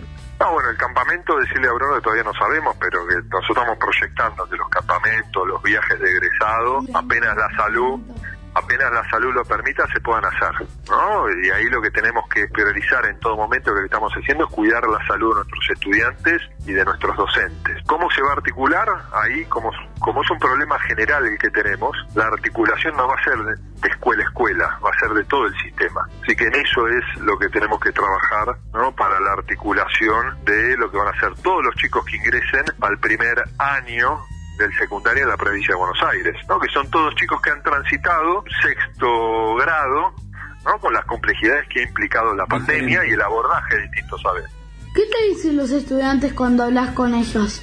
Bueno, un poco lo que lo que me decís vos, Bruno, ¿no? La incertidumbre de ciertos aspectos y, y- el temor que se tiene vinculado a lo que va a ser la promoción de este año, si van a pasar el año próximo al siguiente al siguiente grado o año. Bueno, cuestiones que por supuesto nosotros estamos trabajando no solo del ministerio, sino venimos trabajando con los maestros, las maestras, todas las provincias para encontrar los mejores caminos y garantizar todos los aprendizajes.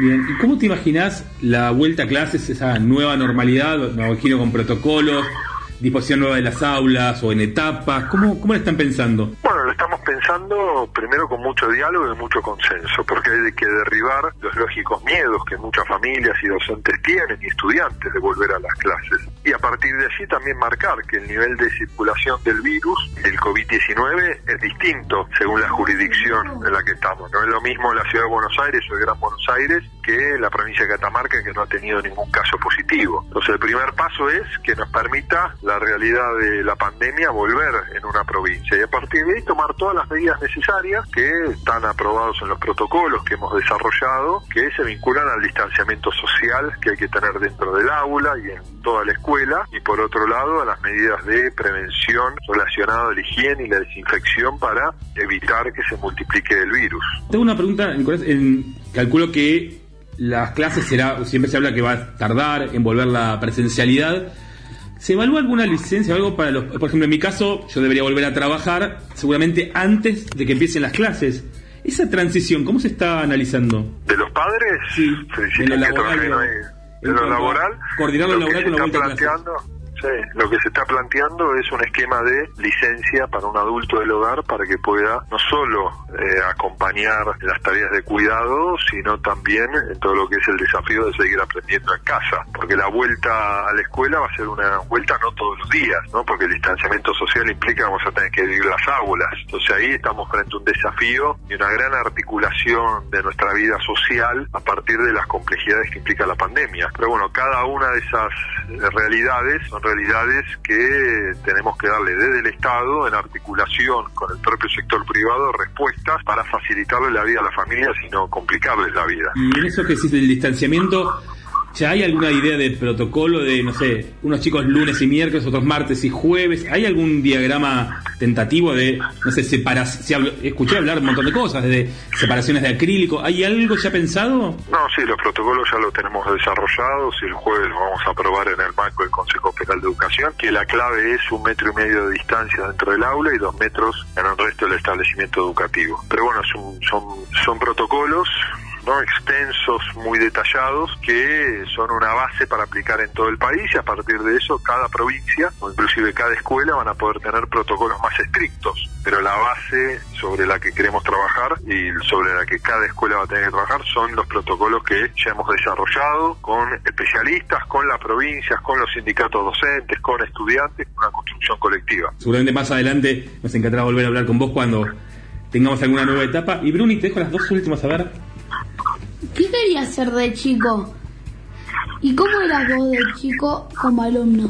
Como alumno era medio medio especial, para decirlo de una manera.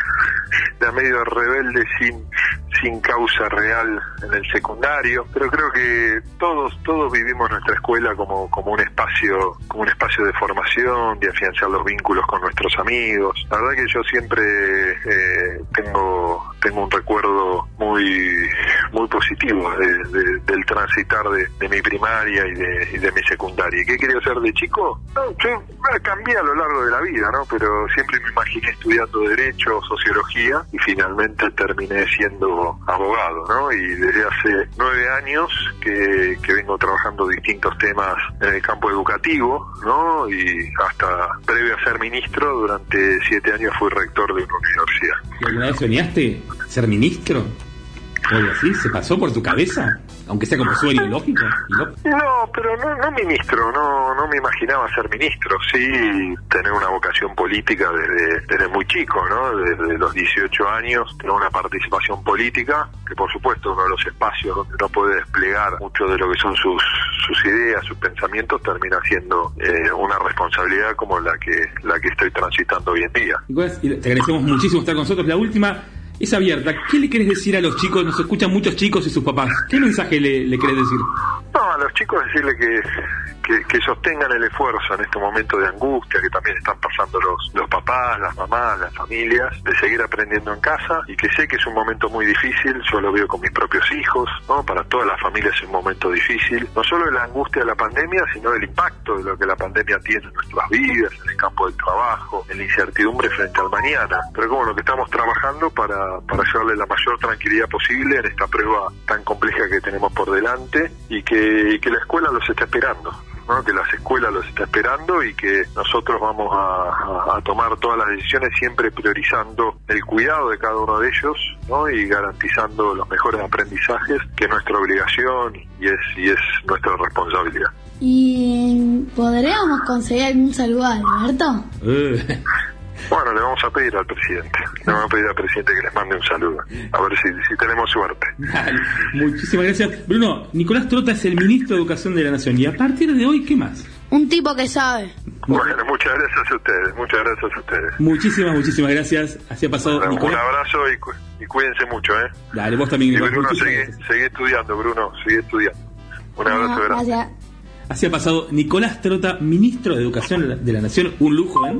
Tipos que saben. Berra y La Vaca Perdida es una banda que en 2013 compuso la canción Me aburro. Y eso que no les tocó vivir la cuarentena, ¿no?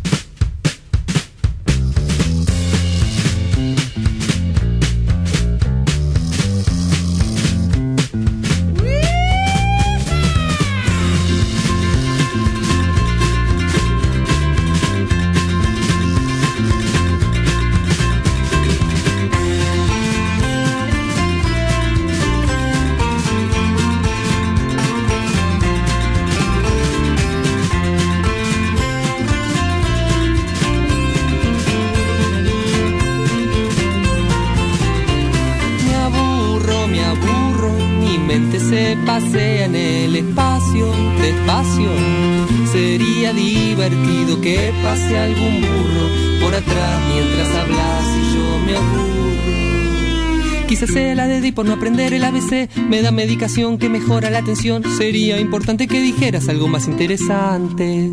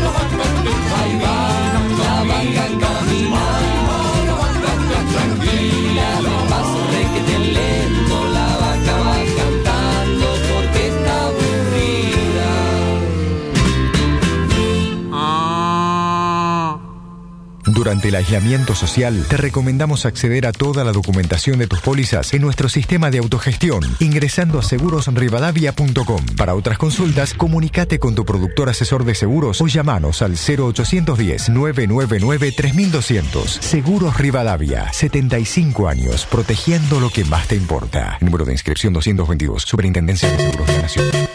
Todas las novedades en videojuegos y juguetes las encontrás en Ready Go. PlayStation 4, Xbox One, Funko Pop, figuras de superhéroes y mucho más. También contás con un servicio técnico de joysticks y consolas. Búscanos en Facebook como Ready Go Web o vení a visitarnos a Belgrano 126, local 3, San Isidro. Ready Go. Ready Go. Lo mejor en videojuegos y juguetes.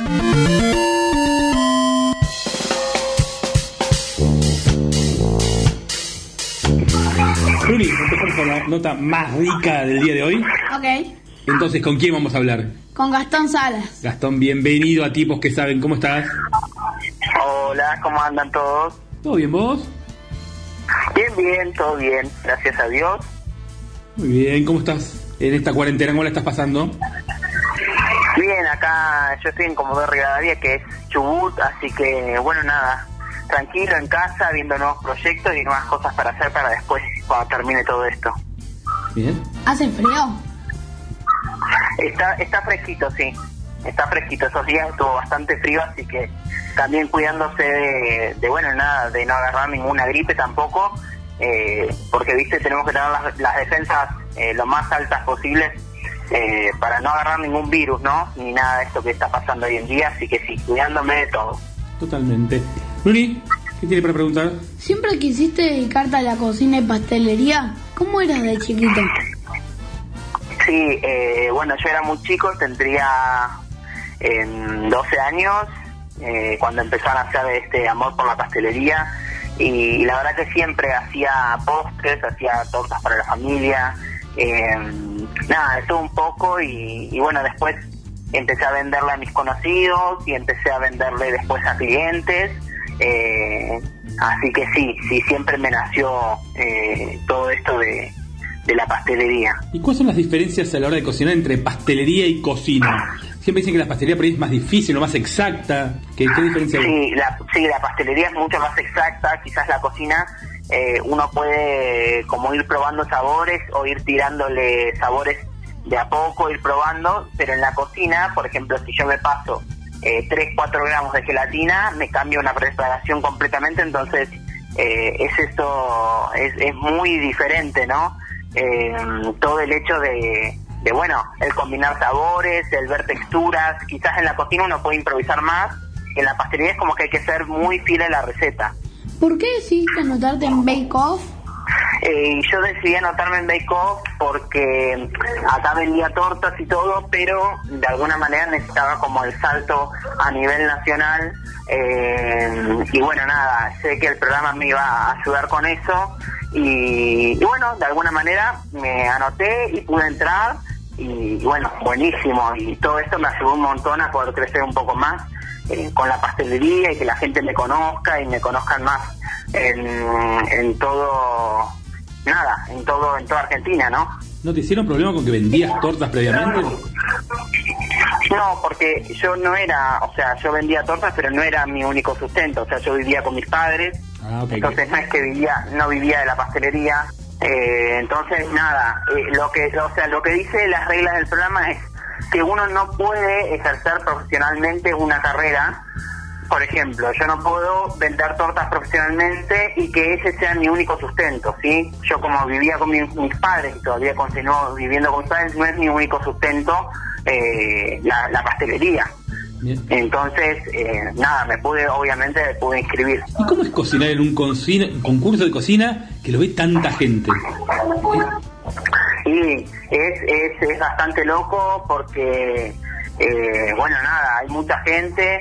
eh, primero que hay mucha gente de la que se inscribe y la que quiere participar, pero también hay mucha gente detrás de cámara que uno, o sea, nosotros eh, cuando miramos un programa no vemos. Entonces, cocinar con tanta gente alrededor y con tanta gente que quiso entrar, también es como de alguna manera eh, como una presión extra, ¿no? Porque hubo más de 4.000 personas que quisieron entrar y, y bueno, nada, estar ahí entre los 12 ya es ganar, ya es ganaste un lugar ahí y tenés que defenderlo de la mejor manera. Pero sí es muy loco el primer tiempo. ¿Y cómo, ¿Vos sentías esa presión? ¿Cómo la absorbías? Sí, sí, se siente la presión. Lo que pasa es que lo que tiene Bake Off es que es un programa, nada, muy lindo, en el medio de un campo, en donde, bueno, te, te- este, no es lo mismo estar en un estudio encerrado que estar en una carpa en el medio de un campo divino, en donde ves la naturaleza, donde... Entonces, quizás en los momentos de más presión, era como que, como era súper relajado cocinar en la carpa, porque uno lo vivía viendo viendo eh, nada, todo eso que te digo, la naturaleza, el sol, el cielo y todo eso, de alguna manera te, te tranquiliza. ¿Cuáles fueron los momentos más divertidos y los más difíciles que pasaste en Bake Off? Bien, los momentos más divertidos, eh, por ejemplo, cuando hice la torta cartera, que yo estaba montando los discotelos, eh, pasa Agustina y me dice, ay, Gasti, ¿qué estás por hacer? Me dice, un tren. y yo digo, ¿un tren? ¿Cómo puede ser? O sea, un tren. Si voy a, no, le digo, hago, voy a hacer una torta cartera. Eh, ese fue uno de los momentos más divertidos.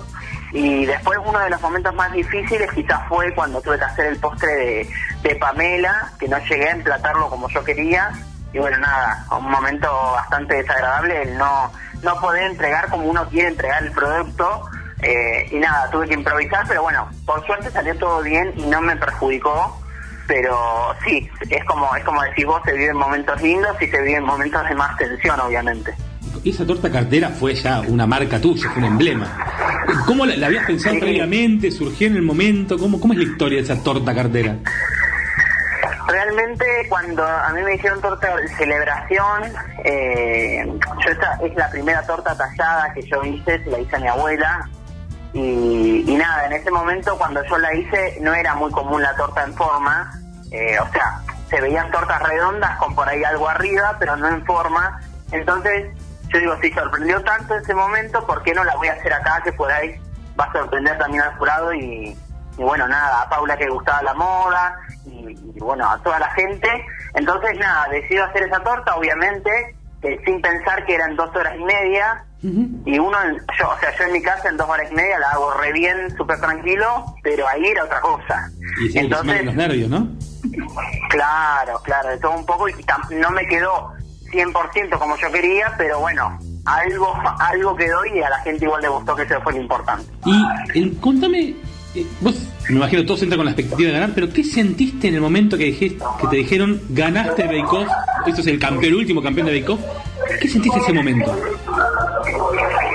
Eh, sí, no, eh, el momento en el, en el cual Paula va a decir el ganador es, eh, ese, ese momento la verdad que por, un, por una cosa, o sea, se lo deseo a, a cualquiera persona que lo pueda vivir, pero por otra cosa no, porque es un momento muy, eh, como de mucho, mucho estrés y es realmente un dolor de panza impresionante el que viví eh, hasta que dicen el ganador, ¿no? Después ya eh, haber ganado o no haber ganado, la verdad que es lo mismo porque es llegar a una final, o sea, ya llegaste a una final, Es- eso es lo más impresionante de todo, pero es un, un momento muy de mucha tensión, muchas cámaras, eh, pero es una locura creer que yo quería, o sea, cuando me inscribí quería ganar y que pude ganarlo, ¿no?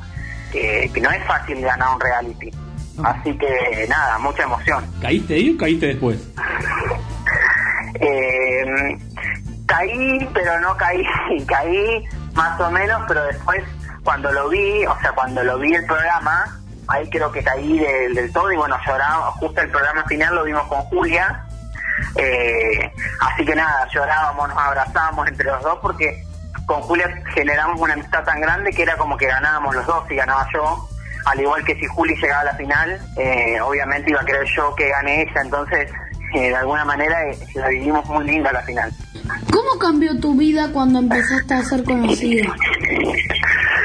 y cambió en muchos aspectos, eh, tanto en la, en la manera de cómo expresarse, eh, porque obviamente cuando a mí por ejemplo me siguieron mucho mucho los, los, los nenes, los chicos jóvenes, entonces de alguna manera yo sentí como que mm, de alguna manera tener que dar como un mensaje o a ver cómo te puedo explicar o una enseñanza de que si uno lucha por sus sueños las puede alcanzar. Entonces hay muchas cosas que una persona cuando cuando sale en los, en los medios y en, la- en los realities te tenés que cuidar de muchas cosas, de cómo te expresás, de, de, bueno, nada, de todo, ¿no? Que, que cuando salís te piden una foto y, y- y de saludar a la gente y cuando uno entra siempre saludar y entrar. Eh, son muchas cosas que cambian en una vida normal a una vida de una persona que estuvo en un reality. ¿Se extraña la adrenalina de estar en pantalla de Telefe y demás? ¿Hay una vida post-Bake Off que, que se extraña esa, esa sensación? Sí, se extraña, se extraña. La verdad que nosotros cuando grabábamos, eh, después teníamos tiempos libres, mientras que limpiaban la carpa y todo, eh, y la verdad que se extrañan los mates, las charlas. eh, éramos un grupo muy unido, por más que era una competencia. Eh, así que hay muchas cosas que sí, que se extrañan de Off y que quizás hubiera preferido eh, de alguna manera vivirlas con más intensidad. O sea, yo creo como que las viví muy rápido y no disfruté al 100%, por eso es que yo le digo a los chicos que siempre traten de disfrutar al 100% porque el tren pasa una sola vez y si no lo disfrutás es, es algo que después eh, por ahí eh, yo ahora que pienso lo, lo hubiese vivido, mm, no sé, al 100% y quizás lo viví más como viendo quién, quién ganaba, ¿me entendés? Entonces, de alguna manera, ahora se extraña mucho. ¿Qué es lo que más te gusta cocinar y lo que más te gusta comer? Lo que más me gusta cocinar, eh, me encanta cocinar postres, me gusta sorprender con, con un buen postre, un plato bien arreglado, algo bien lindo.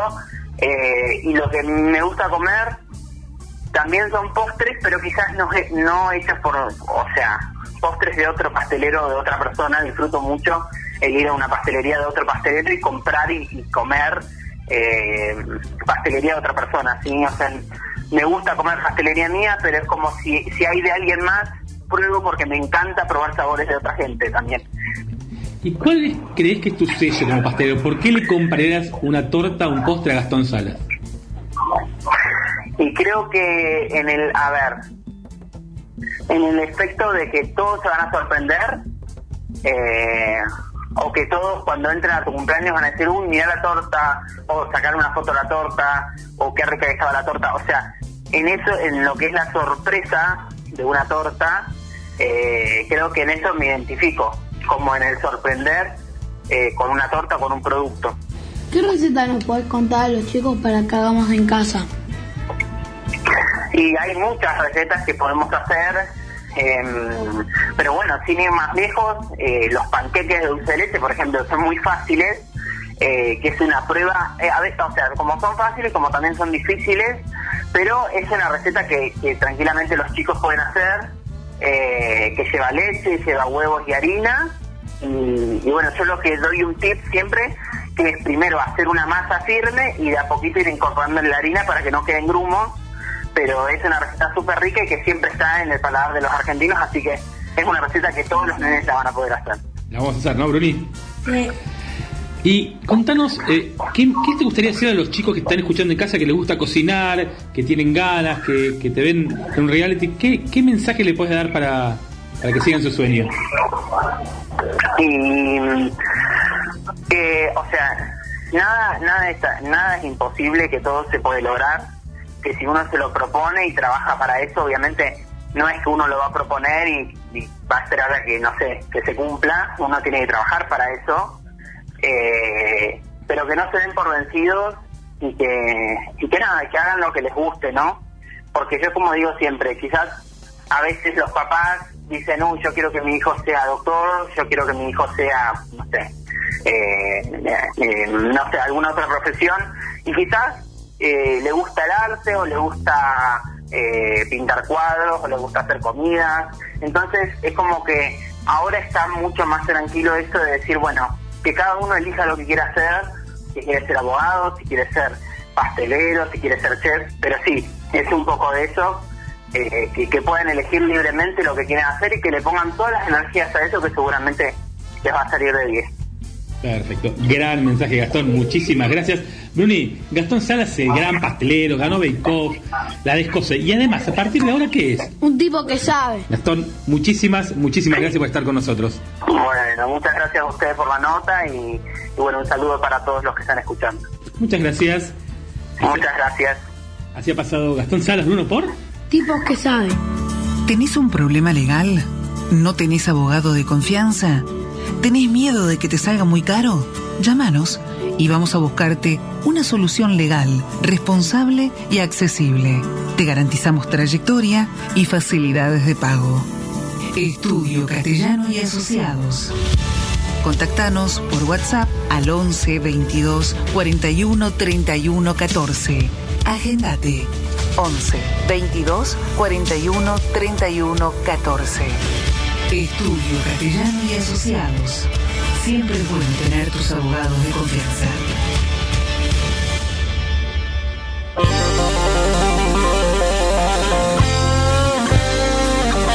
Bruni, arrancamos una entrevista, la primera de hoy en Tipos que Saben. Y tenemos el honor y el placer de hablar con Julio Zamora, el intendente de Tigre. ¿Cómo estás, Julio? Bienvenido, Tipos que Saben. ¿Qué tal? Eh, muchas gracias por llamar. Estoy muy bien y quiero saludar primero a toda la audiencia.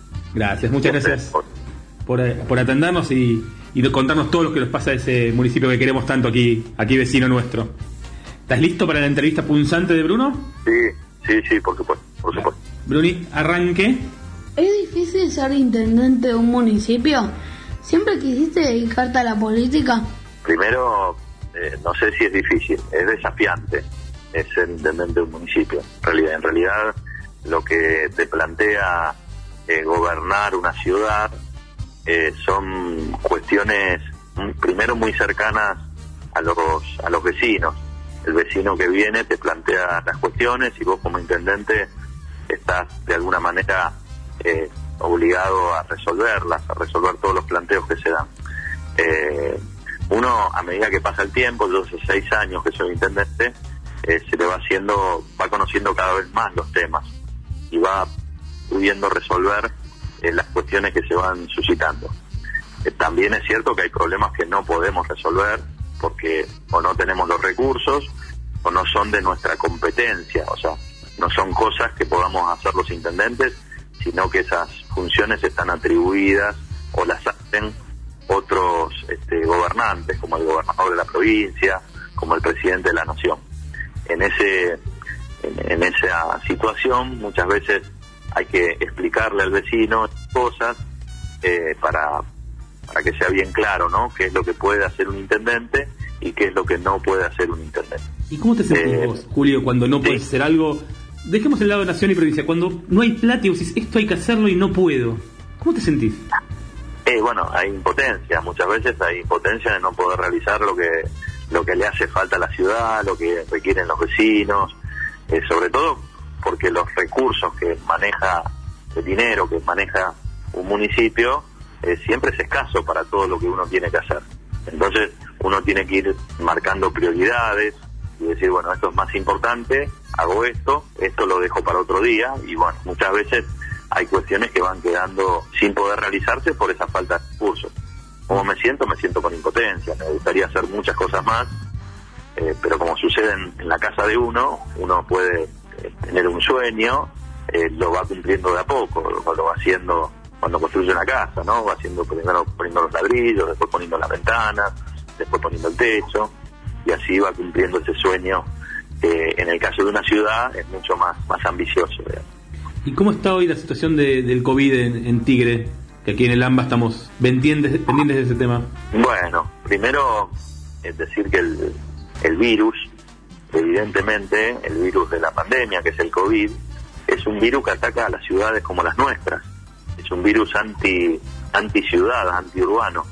Eh, ha pasado en los grandes en, en todos los países del mundo que las grandes ciudades son las más afectadas por este virus. Nosotros en Tigres estamos al borde de lo que es la gran metrópoli, ¿no? O sea, tenemos algunos sectores que son todavía hoy cuasi rurales, eh, pero de todas maneras tenemos un impacto fuerte. Hoy tenemos un total de 700 personas contagiadas, eh, un total de 18 personas fallecidas y vamos trabajando en lo que es una tarea de ir casa por casa buscando lo que se denominan casos sospechosos.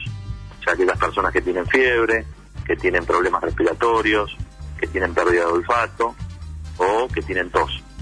Eh, si encontramos un caso sospechoso, se hace lo que se denomina hisopado. Es un, como un cotonete que te lo ponen adentro de la nariz para, para después hacer la prueba a ver si tenés eh, la infección del virus o no. ¿Cómo te asesorás para poder tomar medidas con respecto a la cuarentena? Bueno, tengo un, un equipo de gobierno, una serie de colaboradores que tienen que, saberes, o sea, que saben de algunos temas vinculados a la seguridad, a lo sanitario, tengo médicos, tengo personas especialistas en seguridad, eh, eh, especialistas en problemas sociales que también son una consecuencia de la cuarentena porque mucha gente no puede ir a trabajar y no puede cobrar su sueldo y entonces también tenemos que llegar a esos sectores con, con alguna ayuda alimentaria. Eh, me, me, las arreglo con la ayuda de colaboradores que me ayudan a, a cumplir con la, con la meta que tenemos en el municipio de enfrentar esta, esta cuestión que es eh, única, ¿no? O sea, es como hace muchos, muchos años que no hay una pandemia de este tipo en el mundo y No le pasó y bueno, a nadie tocó nunca. nosotros. ¿No? Claro, claro. ¿A quién le vas a preguntar? de los que están- de los que están vivos no, no, no le pasó a nadie nunca. Sí. Así que eh, todo es, es todo aprender eh, todos los días, ¿no? Nosotros estamos tomando decisiones todos los días. Hay veces que nos equivocamos, hay veces que acertamos, pero es, es muy dinámico y muy muy desafiante, vuelvo a repetir, porque es algo que, que nunca le pasó a nadie, a ningún gobernante, digamos, por lo menos en esta época, y que nos obliga a pensar con mucha creatividad lo que tenemos que hacer en, en adelante, en el futuro. Julio, ¿cómo está particularmente el barrio San Jorge? Sabemos que están volviendo de a poco, pero ¿cómo está hoy? No, hoy ya están todas las personas en sus casas. Eh, obviamente que tenemos un- una guardia ahí de personal sanitario que sigue estando presente por, por la búsqueda de algún caso sospechoso. La verdad que el barrio está estabilizado ya con la mayoría de las personas recuperadas y las que no están recuperadas están en sus casas aisladas. ¿Cuáles son los pedidos y reclamos más comunes entre los vecinos de Tigre por la cuarentena? Bueno, primero hay, hay mucho, la, la pandemia esta lo que trajo, digamos, este, esta enfermedad, como no tiene cura, genera en algunas personas angustia, miedo a enfermarse. Entonces, eh, lo que recibimos mucho son quejas de vecinos que otro vecino, por ejemplo, no cumple con la cuarentena. Entonces, de esos llamados tenemos miles. Tenemos vecinos que nos reclaman también este, que no sigamos más con la cuarentena, porque hace mucho tiempo que estamos en cuarentena y quieren salir de sus casas eh, a pasear o a tener alguna actividad recreativa. Y en Y eso, Julio, tenemos- te lo, te lo tenía como pregunta, ¿cómo, porque fue noticia a nivel nacional los anticuarentena en Tigre, ¿cómo, cómo tomaste ese tema? No, a ver, eh, para nosotros era un grupo muy reducido. Tigre tiene 500.000 habitantes y había eh, 200 autos haciendo un reclamo que, digamos, es legítimo. Hay personas que, digamos, desde que con mucha, este, desde, su cumplimiento estricto de la cuarentena, dicen, bueno, yo ya hace 100 días que estoy en cuarentena y tienen su derecho por lo menos a salir a, una salida recreativa. Ese fue el origen del reclamo. Nosotros nos comunicamos con los representantes de los barrios para tener un, ida y vuelta y poder eh, despejar dudas. Eh, lo hicimos y, y bueno, por ejemplo, algunos vecinos que no sabían que podían salir con sus hijos a comprar eh, en, en esta etapa eh, y eso de alguna manera eh, sirvió como, como válvula de escape para, para el reclamo, ¿no? ¿Cómo está afectando el coronavirus a la economía del municipio? Bueno, tuvimos una rebaja importante en el nivel de los recursos, de los ingresos que tiene el municipio, los ingresos que, que el dinero que entra al municipio para que nosotros podamos este, resolver las cuestiones de los vecinos viene fundamentalmente por dos vías o dos eh, cuentas principales. Una es la cuenta del alumbrado barrido y la limpieza, como comúnmente se llama, que la pagan los vecinos frentistas, o sea, los vecinos que viven en sus casas. Y otra cuenta que también es muy importante, es la cuenta de seguridad e higiene, que la pagan las empresas. Eh, esas dos cuentas se redujeron eh, en forma muy importante, aproximadamente en un 30% eh, de lo que normalmente tendríamos que cobrar en el municipio. Eso nos obligó a adaptarnos a, nueva, a esa nueva reducción de los ingresos. Es como si en tu casa cobraras 100 pesos de sueldo y de la noche a la mañana te dicen, bueno, vas a cobrar 70 porque no te podemos pagar 100. Entonces, vos lo que tenés que hacer es empezar a ver cuáles son las cuestiones menos importantes que venías gastando para poder adecuarte a esa nueva realidad económica que tenés. ¿Y cómo se ve a futuro la economía? ¿Se prevé alguna rebaja de tasas de impuestos? ¿Se prevé que se mantenga la baja recaudación? ¿Cómo, cómo ves a futuro la economía Eh, municipal? A ver, creo que después de la pandemia vamos a tener un nuevo municipio, por lo menos por un tiempo va a ser un poco más chico, con menos propuestas de las que veníamos haciendo hasta ahora, eh, en función de que no- los recursos no nos alcanzan para la, para la visión que teníamos para este año. digamos. Teníamos muchas expectativas de generar obras y muchas acciones y realmente las tuvimos que, dejar en, en suspenso. Eh, creo que vamos a un municipio un poco más chico, que todos los municipios van a ser un poco más chicos, pero de alguna manera esta pandemia y esta reducción importante que tuvimos en los ingresos nos obliga también a sanear lo que es la administración pública, ¿no? En pensar, bueno, el gasto que hacemos tiene que estar plenamente justificado, eh, ser más austeros, ser más, eh, pensar bien en lo que se gasta. Eh, eh, no digo que no lo hacíamos antes, pero creo que este shock de, de una reducción significativa de ingresos nos obliga a repensar cómo gestionamos el municipio. Sí, sí. ¿Y cómo se aplica hoy el protocolo, si hay protocolo en la isla? Isla Tigre tiene una gran superficie insular.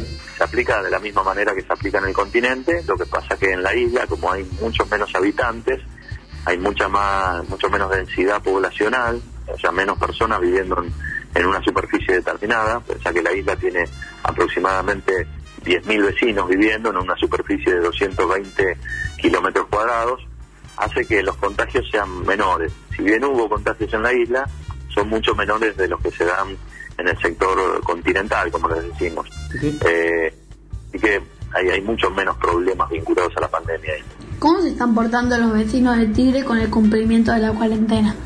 Bueno, la verdad es que en esta etapa, que es como un- fue como un retroceso en, en las actividades que veníamos haciendo durante la cuarentena, eh, la están respetando bastante. Estamos viendo menos autos en las calles, el vecino hay menos vecinos en las calles, y eso habla de que se ha tomado nota de la gravedad de, de la situación, ¿no? que están aumentando los casos y que tenemos que tener mucho cuidado. Así que lo que le pedimos a los vecinos es tres cuestiones básicas que son las que seguramente habrás escuchado, Luli, que son eh, el uso del tapabocas, el distan- la distancia social que tenemos que tener entre vecinos y el, el lavado de manos. Eh, también les pedimos a los vecinos que si tienen que salir a comprar lo hagan una vez por semana, que no tienen que salir todos los días a comprar. Eso los protege a ellos y protege a los otros vecinos. Y hablando de salir a comprar, eh, ¿cómo, ¿qué le puedes decir a los comerciantes de Tigre que están preocupados, como, como todos digo, pero puntualmente en tu municipio? Bueno, es una- etapa muy crítica, la verdad es que eh, es una etapa de la que tenemos que salir, le vamos a poner el hombro entre todos, estamos pensando en, en el día después a esto para que bueno, los comercios tengan todas las facilidades posibles para digamos, hacer eh, mucho más llevadero eh, su, su reinicio de actividades y que puedan bueno rápidamente normalizar su, su situación y su actividad. ¿Cómo, ¿Cómo te estás cuidando vos del coronavirus y cómo haces para organizarte con tu familia? Bueno, realmente es un tema. Eh, yo, digamos, eh, tengo dos chicos eh, chicos, tengo otros chicos que son más grandes, pero viven, viven- ya tienen su familia. Pero tengo dos chicos chicos en casa y Gisela, que es, que es mi señora, que también es concejal de Tigre y realiza tareas en, el territorio, en la calle, eh, vinculadas a, estos testeos que estamos haciendo en las casas. Eh, nos cuidamos de la mejor manera, llegamos a casa, eh, nos sacamos la ropa, nos lavamos las manos, nos cambiamos la ropa y nos bañamos. O sea, es todo un proceso que, que es muy trabajoso, pero, pero que lo tenemos que hacer para cuidar a los, a los seres queridos nuestros. ¿Y cómo es Julio papá con los chicos chiquitos, con el cuidado, con las tareas? digamos, en esta etapa que están los chicos haciendo las tareas, tengo tengo un poco más de tiempo porque algunas tareas de la gestión municipal las, las hago desde mi casa eh, y tengo lugar como para hacer las tareas junto con ellos, para poder eh, charlar un poco más. Eh, nos sirvió también para, como familia, este, estar más unidos, ¿no? La política muchas veces y la gestión pública nos lleva y nos absorbe mucho tiempo y no le damos a nuestros hijos el tiempo que quisiéramos. Y en esta etapa por ahí tenemos un poquito más de tiempo para, para estar junto a ellos. ¿Y cómo ves la salida de la cuarentena en, en el municipio? Creo que, que esta cuarentena va a dejar un margen muy grande de, de personas sin trabajo, lamentablemente, que va a dejar un, un, un agujero muy grande en materia social con muchos ciudadanos y que el rol del Estado en esta etapa es fundamental, digamos. Eh, en- lo dijo el presidente, ¿no? De las de las crisis económicas se puede salir, va a costar mucho, va a haber mucho esfuerzo que hacer, pero de la, de la cuestión sanitaria y de la vida de las personas, si se pierden, no se pueden recuperar. Creo que, que, va, que, que va a que hacer un trabajo conjunto entre las tres jurisdicciones, provincia, nación y municipios, para lograr, digamos, de alguna manera, con el Estado y con, y con lo privado también, porque tenemos que trabajar con las empresas, poder salir de esto. Y ahora que nombrás los, los tres órdenes más allá de Tigre más, ¿crees que esto es una oportunidad para cerrar aunque sea un poquito la famosa grieta y trabajar todos para un mismo lado? Sí, yo pienso que sí.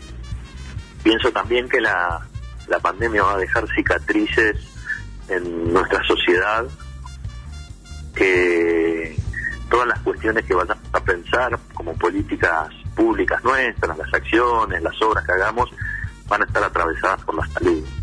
Eh, que creo que en esta etapa eh, debemos repensar mucho las cuestiones vinculadas al medio ambiente y las cuestiones vinculadas a lo social. Ya no es importante que nosotros vivamos seguros en nuestras casas y cómodos en nuestras casas, y quienes conviven con nosotros circunstancialmente no tienen también una vivienda digna. Así que creo que esa cuestión, la del hábitat, la de la vivienda, eh, va a ser muy importante en, la etapa que viene para, para poder este, sortear estas, estas cuestiones que tienen que ver con una pandemia que puede volver a venir. Bien. Julio, te agradecemos, tenemos mil preguntas más, te agradecemos tu tiempo. Igual, como te dije antes de la nota, no quiero dejar de agradecer a, a tu equipo, a Andrés Bonatti, a Víctor Lafranconi, que de repente nos estuvieron al tanto todo el tiempo. Y te felicito por el equipo. Muchas gracias, muchas gracias, un saludo grande para Claudia. Gracias. Y Brunito, Julio Zamora, al margen de ser el intendente de Tigre, ¿qué es ahora? Un tipo que sabe. Qué bueno. Muchísimas gracias, Julio. Gracias, eh, gracias, muchas gracias. Gracias. Y te esperamos en el estudio cuando todo se pueda hacer. Así ha pasado el intendente de Tigre, Julio Zamora, por. Tipos que saben.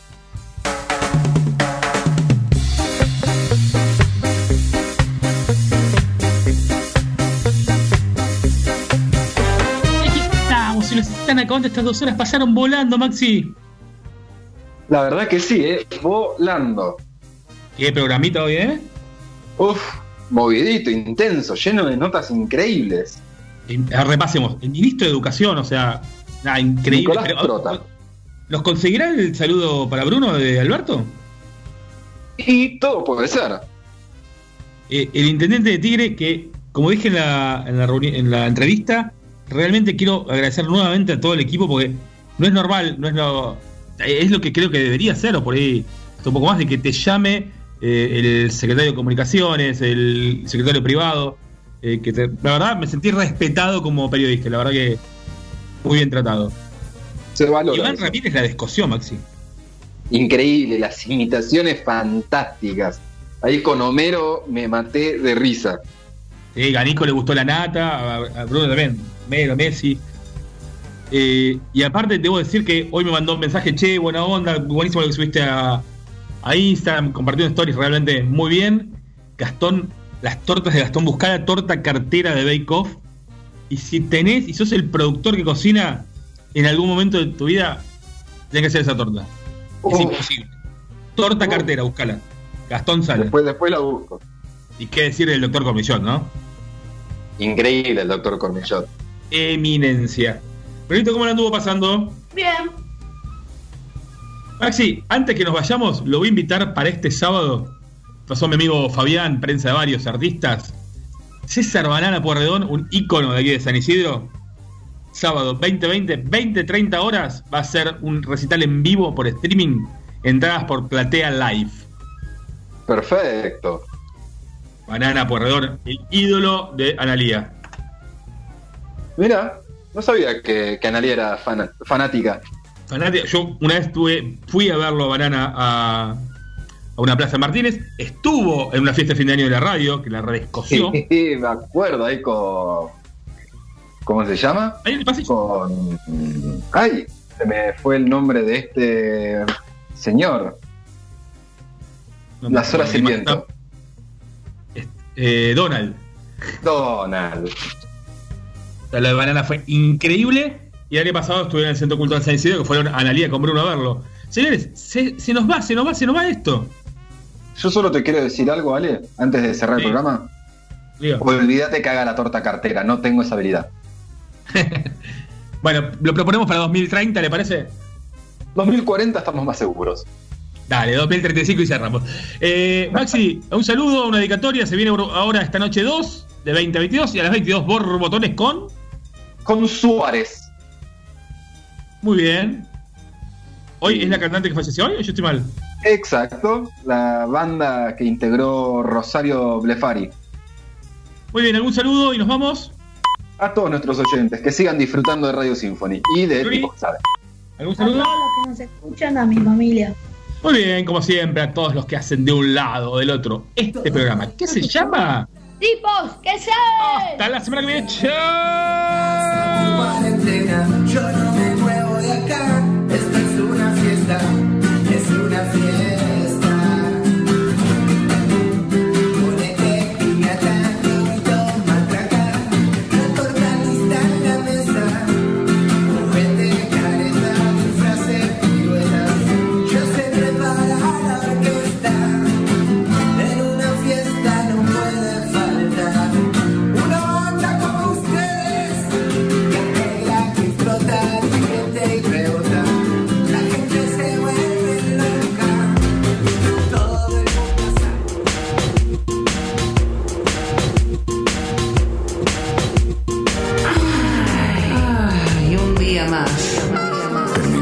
nosotros. Terminalo en Symphony.